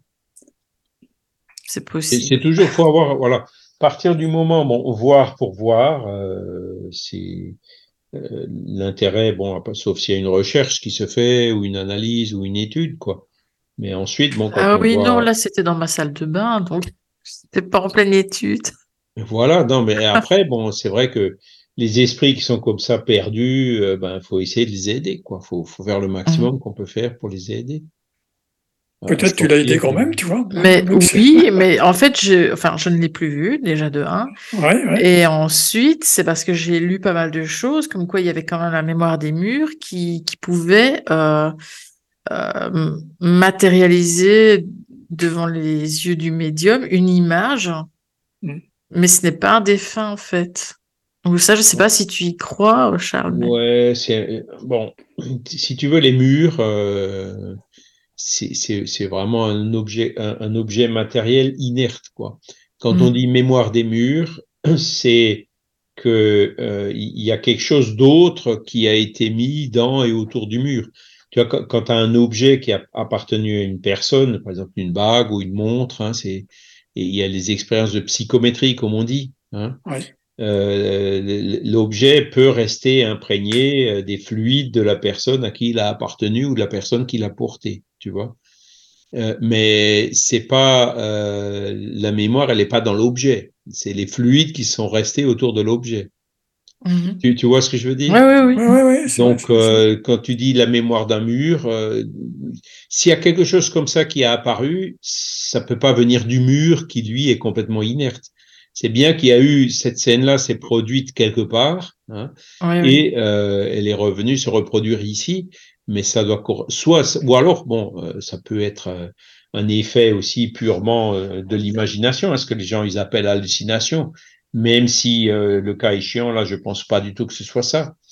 Mais je pense que tu as vraiment vu euh, une entité euh, qui, qui, qui tournait en boucle, mais c'était pas forcément à cet endroit-là, même si tu l'as vu à cet endroit-là. Tu vois ce que je veux dire? Mhm. C'est ouais. plus ce problème de, de changement d'espace qui fait que euh, euh, voilà les esprits qu'on perçoit euh, sont pas forcément à l'endroit où on les perçoit. Soit que notre vue se projette plus loin, soit que l'esprit lui euh, il vient temporairement ici ou il vient euh, il, il envoie euh, il- Bon, il y a le, fait que c'est revenu au même endroit par rapport à pour, pour euh, Caroline. tu Ah vois. oui, oui. Alors, elle, aurait pu percevoir endroit. à ce moment-là, peut-être dans, dans, dans son salon ou je sais pas, la même scène, tu vois. Oui. C'est difficile. je- C'est difficile. hein. Mais c'est c'est effectivement un bon diagnostic que ce que dit Daniel. hein. Ouais. Si tu l'as vu que exactement à cet endroit-là, c'est une chose. Mhm. Mais Ouais. si tu as vu euh, cet escalier, cette chute, euh, cette montée euh, à, à plusieurs endroits différents, tu vois, c'est autre chose. Non, c'était toujours au même endroit. Toujours au même Ouais. endroit. Et euh, toujours quand j'étais en train de, bah j'étais, voilà, je ne cherchais pas à voir euh, un Ouais, devant moi, hein. donc euh, je, c'était, voilà. Et la personne, tu, tu, par exemple, est-ce qu'il y avait des, des signes caractéristiques, euh, des habits ou quelque chose qui rappelait une période ou un âge?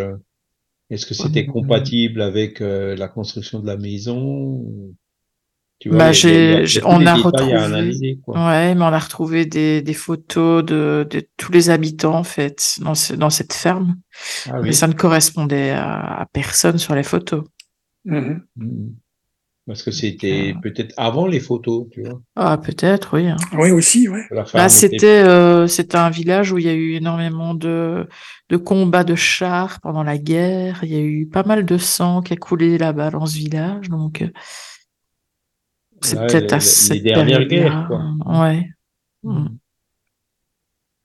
Maintenant, après, ça peut peut-être aussi être quelque chose de, de- de plus vieux, hein, du, du Moyen Âge. hein. Mm, peut-être. Ouais, des gens, j'ai j'ai- j'ai vu une fois un témoignage qui disait que euh, euh, un enfant qui dormait pas dans, dans, bien dans une chambre, et puis le médium qui était allé voir, euh, ben, il voyait juste le bas du corps et les pieds d'un esprit comme ça au Mhm. milieu de la chambre. Et c'est un esprit en fait qui s'était pendu à un arbre à cet endroit-là, tu vois, avant que la maison Ah, soit construite. Ah, ouais. Il peut y avoir ce genre de choses. Mhm. Mais parfois, il peut y avoir aussi des sons qui, qui reviennent. Par exemple, un, un lieu où il y a eu, je sais pas moi, un crime ou autre, un coup de fusil. euh, on peut entendre euh, de temps en temps un coup de fusil dans ces maisons. Alors, le, le coup de fusil, lui, encore une fois, il, il est euh, matériel, quoi. Il, il Mhm. pas, il y aura pas forcément euh, beaucoup de, comment dire, de mémoire spirituelle, tu vois ce que je veux dire? Ouais. Maintenant, si c'est un, un, un, un- un- comment dire, une personne qui a subi un coup de feu à cet endroit-là, euh, là, là, il y a, y a la personne avec son corps spirituel, sa mémoire peut peut-être effectivement euh, mémoriser et garder et faire de sorte que euh, le médium puisse entendre le coup de feu qui, qui l'a, qui l'a atteint, quoi, ou qui l'a blessé. Mais le coup de feu, hein, quelque chose qui est purement physique, tu vois, Mhm. euh, ou alors il faut vraiment que euh, la faculté de vision euh, se, parce que bon, tout à l'heure j'ai dit euh, les, voilà que l'espace-temps, euh, les, les, les esprits sont en dehors de, de, de l'espace, mais aussi du temps. hein. Donc euh, euh, le, le- l'esprit peut, comment dire, il y a des gens qui voient euh, des phénomènes passer, tu vois. Tout comme, Ah, euh, oui. comme on a vu les, la- les prémonitions, les rêves prémonitoires, on voit ce qui, ce qui va se produire dans le futur, tu vois. Et c'est là où la chose se complique un peu parce que euh, l'espace-temps euh, n'existe vraiment, euh, entre guillemets, que pour nous. Hein. Les esprits sont en dehors de l'espace-temps. Ils peuvent s'y projeter. Hein. C'est pour ça que les esprits disent, euh, ben, si tu pouvais me voir, tu me verrais euh, maintenant à côté, derrière le médium ou quelque chose comme ça. Ben, quelque part, ils se projettent dans notre espace-temps pour dire, je suis là, tu verrais ma forme. Hein. Mais euh, voilà, après, ben, s'ils veulent euh, aller sur Jupiter, euh, ils y seront dans la seconde qui suit, quoi. Hein, alors que plus vite que la vitesse de la lumière. Et, et tout ça, tout ça, ça nous pose. On, on, a beaucoup de difficultés à conceptualiser ces choses. Ouais, hein, c'est pas du tout évident. Par rapport à notre science. Voilà, à l'époque de Kardec et de Léon Denis, ben, Einstein, ça venait de sortir, hein, la mécanique quantique et tout ça.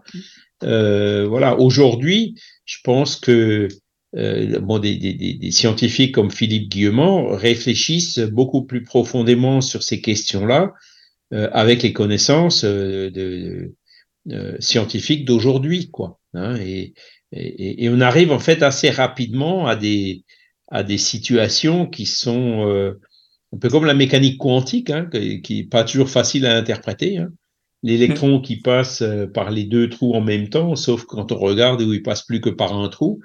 Bon, il y a, y, a, y, a, y a, des choses qui sont euh, en mécanique quantique euh, qu'on a beaucoup, beaucoup de mal à interpréter. Hein, D'autant que, au point que euh, des physiciens quantiques disent, bon, cherchez pas trop à interpréter. C'est comme ça que ça fonctionne. Vous voyez, grâce à ça, on arrive à faire des transistors, on arrive à faire des, des semi-conducteurs, on arrive à faire des ordinateurs, on arrive à faire des rayons laser, on arrive à faire je ne sais quoi. Donc euh, les applications, tant qu'elles fonctionnent, elles fonctionnent, même si on ne sait pas trop exactement dans le détail comment ça fonctionne. Quoi. Hein. La mécanique quantique, en fait, c'est un peu ça. Hein. Et, pour la médiumnité, ben, on se heurte un peu au même genre de choses. Hein. Les difficultés qu'ont euh, les voyants parfois à décrire ce qu'ils voient les difficultés qu'ont les expérienceurs de mort imminente à, voilà, ouais. à décrire ce qu'ils ont vu. Hein. Euh, ils disent on n'a pas les mots pour expliquer ce que. Ils trouvent pas le vocabulaire adéquat pour. Et ça, c'est vraiment un problème, ouais. quoi, parce que euh, il faut vraiment que nos conceptions, nos concepts, nos modèles progressent euh, pour qu'on puisse avoir le vocabulaire qui va avec et permettre euh, euh, aux expérienceurs de décrire de façon plus précise et plus claire ce qu'ils perçoivent. Oui. Excuse-moi, Charles, tu pourrais expliquer pour les auditeurs, parce qu'il y en a peut-être qui connaissent pas Philippe Guillemont, c'est un, un, scientifique, enfin, comment on peut l'expliquer? Ouais. Parce qu'il fait beaucoup Philippe de conférences. Il fait, ouais, oui. c'est un gars qui, c'est un physicien oui, voilà, qui fait oui. vraiment partie de l'élite des physiciens français. Il est calé, il fait plein de conférences et tout. Euh, Mondiaux, ouais. ouais. Mmh. Alors il est, il est très ouvert à la spiritualité. Hein. Et euh, il a beaucoup réfléchi dans, dans, ses livres, déjà à, essayer de faire un modèle hein, pour euh, l'esprit. Donc euh, l'esprit, lui, le modèle pas dans trois, non, enfin pas l'esprit, la conscience. Hein. Il le modèle pas dans trois, dans quatre dimensions, mais dans dix. Il en rajoute six de plus. Hein, trois pour le moi, trois pour le soi. Il a beaucoup parlé de l'influence du temps. Hein, que le fait que le futur influe sur le présent, les principes de rétrocausalité.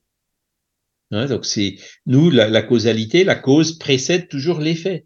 Bah lui, il, remet ça assez fortement en cause. Hein. Euh, mais c'est quand même quelqu'un qui, euh, comment dire, euh, parce qu'il y en a d'autres qui réfléchissent à ce genre de sujet, on a beaucoup de mal à les suivre. Mais Philippe Guillemont, lui, il est quand même partisan du libre arbitre. Hein euh, il dit on n'est pas des automates ou des machines. Oui, hein c'est ça, quoi.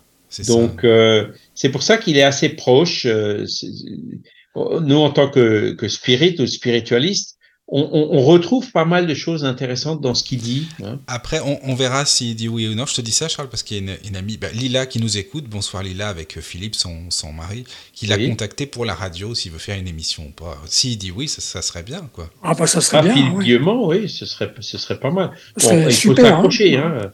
Ah, oui, d'abord sur quelques conférences, parce que euh, parfois, euh, moi, je suis obligé de, de de repasser deux, trois fois en arrière, euh, attends, ou de relire ouais, deux, oui. trois fois certains paragraphes ou certains ah oui. chapitres pour comprendre ce qu'il veut dire. Hein, c'est, il, il, va, il va très très loin. Hein, c'est, mais bon, il a quand même euh, la, une manière entre guillemets d'écrire euh, euh, qui est quand même euh, de, de vulgarisation, si j'ose C'est dire. ça, quoi, ouais, c'est ce que c'est là où je nous voulais permet de hein, suivre. vulgariser, voilà. Donc, euh, Voilà.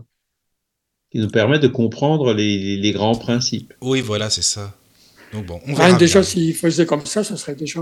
Ça serait bien, hein. Ça serait- Ah Ah oui. J'ai pas lu tous ces livres, hein, j'en ai lu, euh, j'en ai lu surtout un, hein, le modèle de l'âme.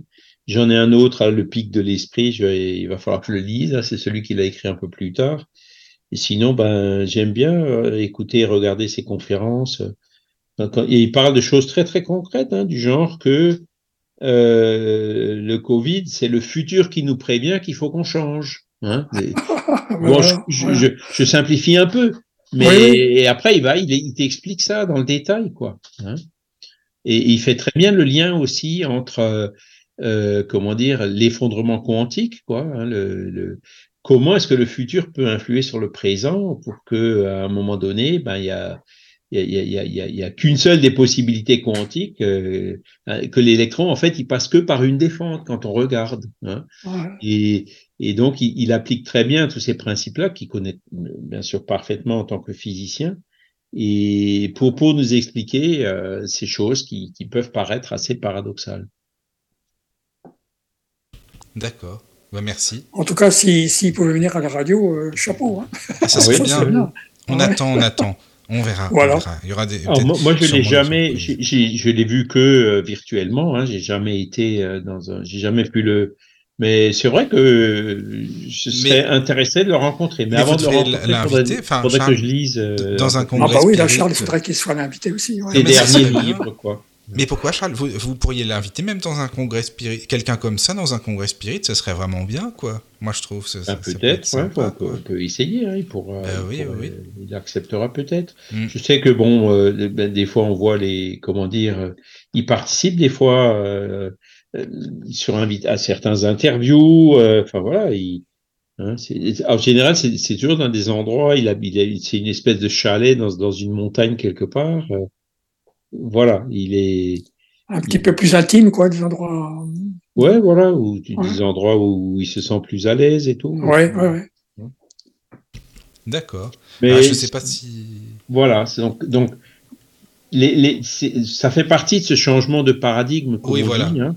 Oui, C'est c'est vraiment, il faut se remettre en question, il faut vraiment euh, sortir euh, de l'ordinaire, il faut pas hésiter à, à renverser, comme il le fait, certains dogmes, hein, puisque c'est bien ça, euh, de la science actuelle. Quoi. Et, et pour ça, pour ça, son message, j'apprécie beaucoup, il est vraiment très très fort. Voilà. Mhm. Alors, Donc, euh, On continue, était- les- Léon, Denis. Ouais, on en était euh, à la voyance, hein. Voilà. Euh, donc Léon Denis, ouais, voilà, il, il, il, il, il explique, il a lui-même des phénomènes et des descriptions de, de, de ces phénomènes de voyance dans ses groupes. Et après, il en parle aussi un peu dans l'histoire, hein, parce que c'est pareil.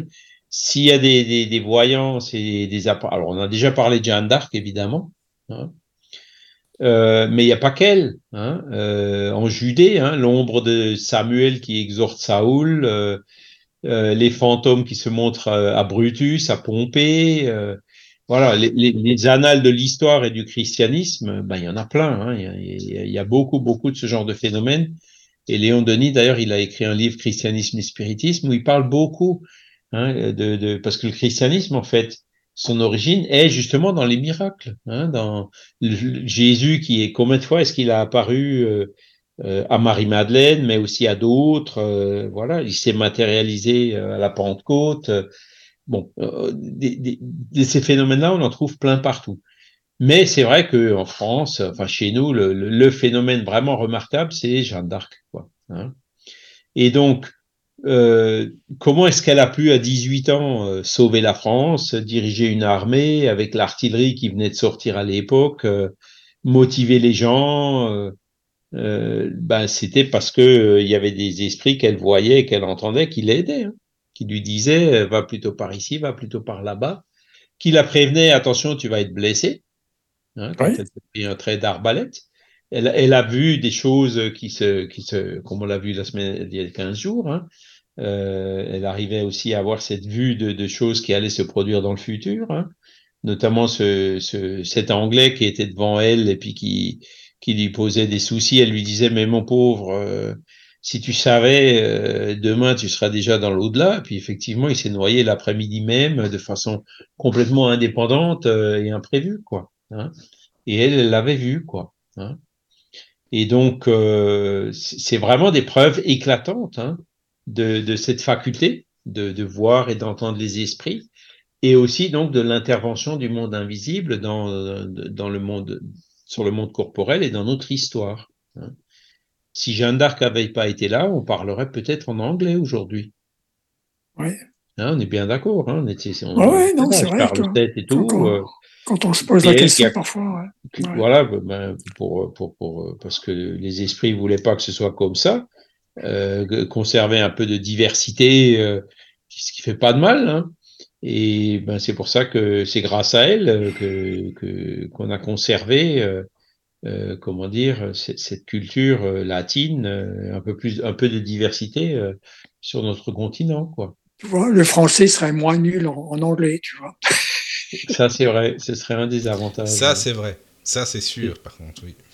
Et donc, euh, hein, elle, a clairement vu les esprits, elle les a entendus depuis toute petite. Ils ont dit non, tu vas emmener le roi se couronner à, Reims, tu vas libérer Orléans du siège des Anglais. Euh, à, bien avant qu'elle parte, hein, elle a quand même attendu d'avoir 18 ans pour partir. Hein.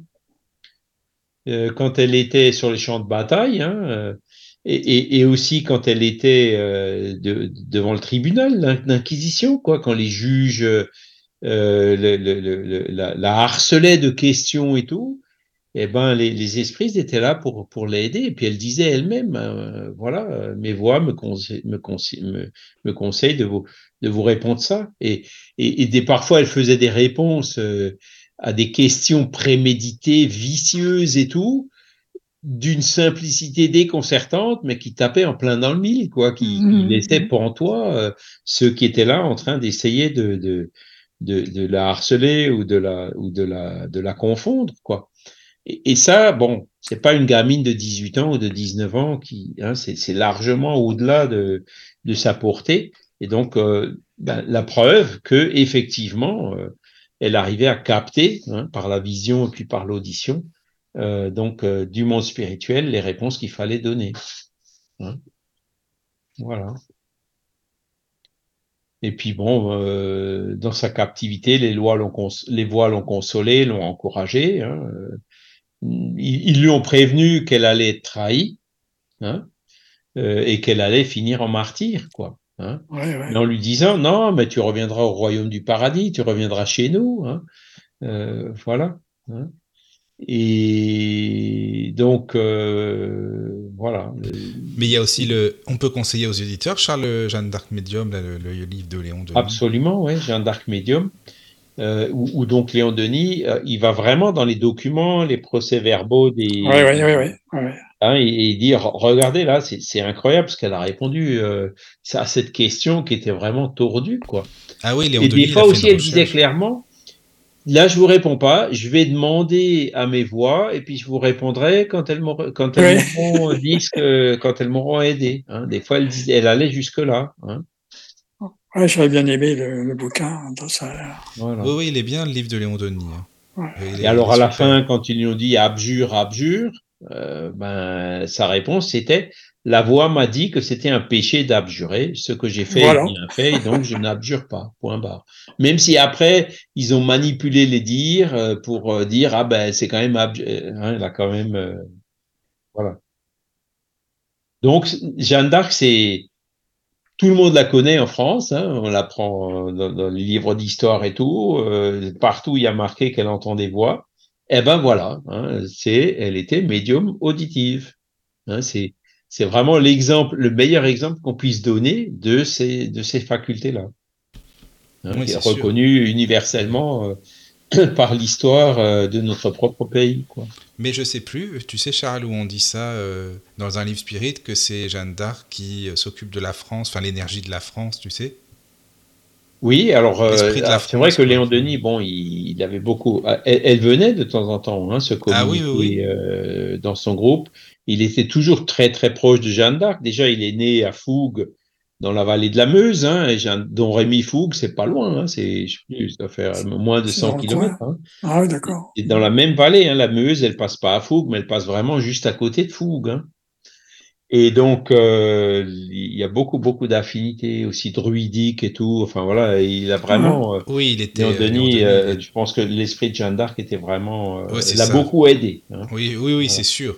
T'as raison, oui. Hmm. Ça se ressent, de toute façon. Et, donc, euh, c'est vrai qu'il lui disait que euh, ben, Jeanne d'Arc était là euh, euh, à cette époque-là, et elle était là aussi dans le monde invisible et la guerre. Il parle d'elle, qui, qui, qui, qui inspirait ben, le dénouement de la Première Guerre mondiale, hein, ou aussi. Ah, mais Charles, je sais plus où on peut le trouver, L'Invisible et la guerre. Par contre, c'est pas dans les livres. C'est quoi? Non, c'est pas des Si, articles si, si. c'est un livre? Si, si, il a été publié Ah, comme livre séparément. Ah, c'est bien ça. D'accord. Et on l'a dans l'encyclopédie Spirit. Ah oui, bah c'est très bien, parce que moi je savais pas et je croyais que c'était des articles qui avaient été euh, faits, tu sais, euh, dans C'est des articles qui ont été mis dans différentes revues, des revues qu'on qu'on a d'ailleurs. C'est ce que je suis en train de faire. Moi, je suis en train de récupérer les articles qu'il a pu écrire dans des revues ici ou là, mais c'est Ah oui. très tu- difficile, hein, des revues, notamment les revues en Belgique. Oui. On les a pas, hein, parce qu'il n'y a pas de dépôt légal en Belgique. Il n'y a Ah, pas dommage, la Bibliothèque nationale de Belgique comme la BNF. Hein. Oui, oui, Ouais, la BNF, on trouve pratiquement tout, mais Mhm. avec des manques parfois. Hein. Oui, Mais, en Belgique, vous avez les- rassemblé, les, en revues fait. belges sont très très difficiles à trouver. Ah, c'est dommage ça. Hmm. Ça, oui. Voilà. Et donc, euh, il l'a publié euh, séparément en tant que volume séparé. Ah, ça en c'est bien. 1919, il est sorti. Oui. Parce que c'est des- articles, mais aussi euh, il, a- il a écrit euh, des compléments. hein. Voilà. Et donc là-dedans, il dé- dans, ce, dans cet ouvrage-là, il décrit euh, comment Jeanne d'Arc, ben voilà, ils inspiraient les soldats, les généraux, la stratégie. Parce que c'est pareil, hein, là, il n'y aurait pas eu cette influence-là, on serait peut-être en train de parler en allemand aujourd'hui. Ah aussi. En fait, c'est. Ah oui, alors tu vois, entre non, choisir l'anglais entre l'anglais ou l'allemand. l'anglais et l'allemand, le français, il est. Je sais pas où on le parlerait finalement. C'est ça quoi. Alors, Voilà. euh, Et- donc et ça c'était pour la voyance. Qu'est-ce qu'il y a d'autre pour la voyance que Léon Denis il explique Ah. euh, Voilà. Alors ensuite, alors je reviens. Euh, Il il y, a certains voyants qui ont besoin d'une boule de cristal ou d'un verre d'eau. Hein donc, euh, euh, Léon Denis parle aussi de ça. Et il dit que, c'est- avéré, hein, il y avait, euh, comment dire, la médiumnité au verre d'eau, je me souviens plus de l'auteur. Ah, mais oui, j'avais entendu ça. Oui, oui, ça existe. s'appelle déjà? Enfin, je sais qu'elle habitait à Genève en Suisse. Ah, D'accord. Antoinette Bourdin, voilà. Ah oui. Et donc elle, elle avait cette faculté, elle avait besoin d'un verre d'eau pour voir.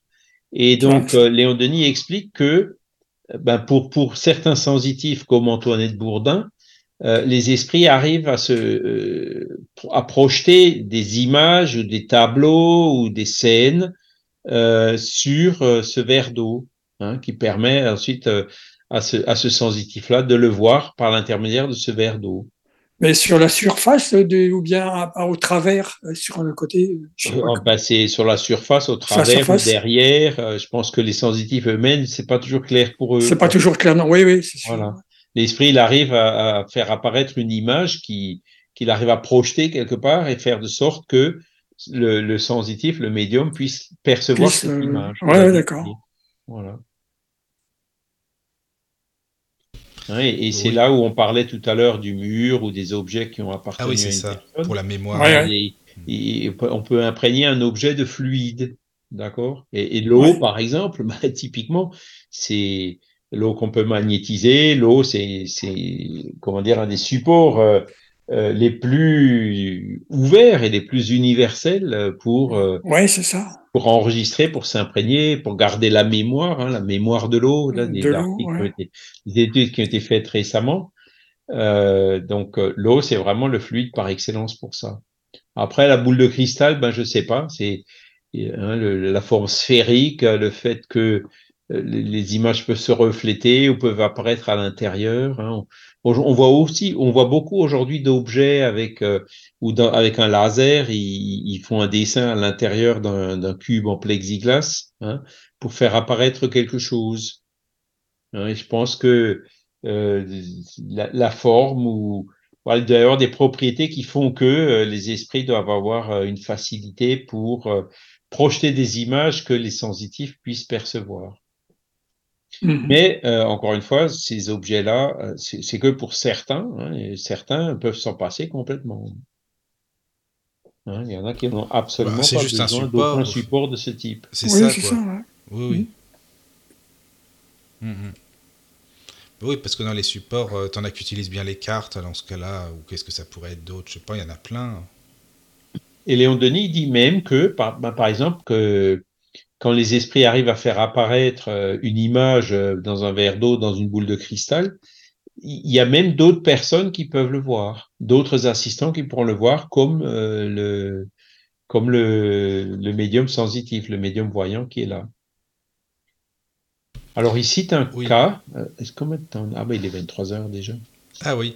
Ici, c'est un cas, on peut peut-être euh, oh, oui, c'est ce que on peut un. finir Alors, sur ça si tu veux. parce qu'il y en a plusieurs. Puis on fera la suite la semaine euh, si si vous avez envie évidemment hein, on peut Oh si si non, c'est intéressant. C'est intéressant. Hein. il parle de Alors je vais vous le lire hein. Il est ouais, très très long. Euh, Monsieur Piercy Foxwell, agent de change habitant euh, Thames Deaton près de Londres, quitta sa demeure le 20 décembre 1900 au matin pour se rendre à son bureau dans la cité.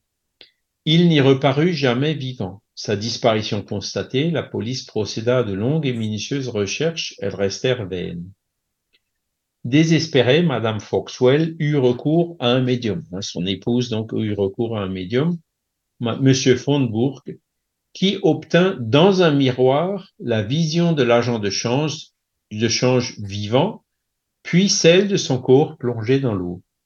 Donc là, ce médium, il a réussi à obtenir l'image de, du défunt hein, dans un miroir et que Madame Foxwell, elle a pu, que sa, sa femme, lui, l'a vu et la, et la, dame aussi a pu voir. Hein. Dans une autre séance, le médium voit un esprit debout près de Madame Foxwell. Donc là, il le voit à côté d'elle. Hein. Il désigne avec insistance une montre, une chaîne et des breloques qu'il tient dans sa main. Sur ce bijou, un nom est gravé. Madame Foxwell, à la description, reconnaît son mari et la montre à laquelle, à l'aide de laquelle le corps, plus tard, put être identifié. Donc, c'est incroyable ce qu'il arrive à voir le médium. Hein. Ouais. L'esprit demande qu'on recherche sa dépouille et promet de conduire le médium au lieu où elle a été jetée à l'eau. Donc, c'est l'esprit qui dit au médium, venez rechercher mon corps. Hein, et je vous guiderai euh, pour venir le trouver. Il continue, on se réunit de nouveau et l'esprit, par la main de Monsieur Fondbourg, le médium, hein, dessine le tracé du chemin qu'il faudra parcourir. Accompagné de plusieurs amis du défunt, le médium s'engage sur ce chemin et en parcourt les sinuosités. Il ressent très vivement le contre-coup des impressions éprouvées par la victime. Au point même où celle-ci fut frappée, il est prêt de s'évanouir. Il fallut suivre plusieurs sentiers contourner des habitations, franchir des barrières comme l'avaient fait les assassins. Chaque fois qu'on hésitait sous la direction à prendre, les médiums, M. Fondbourg et un autre qui s'appelait Knowles, voyaient clairement l'esprit devant eux en leur indiquant la route. Enfin, on parvint au bord d'un ruisseau, aux eaux tranquilles et profondes. C'est ici, déclarèrent les médiums, mais la nuit étant venue, euh, était venue et il fallait retourner au point de départ.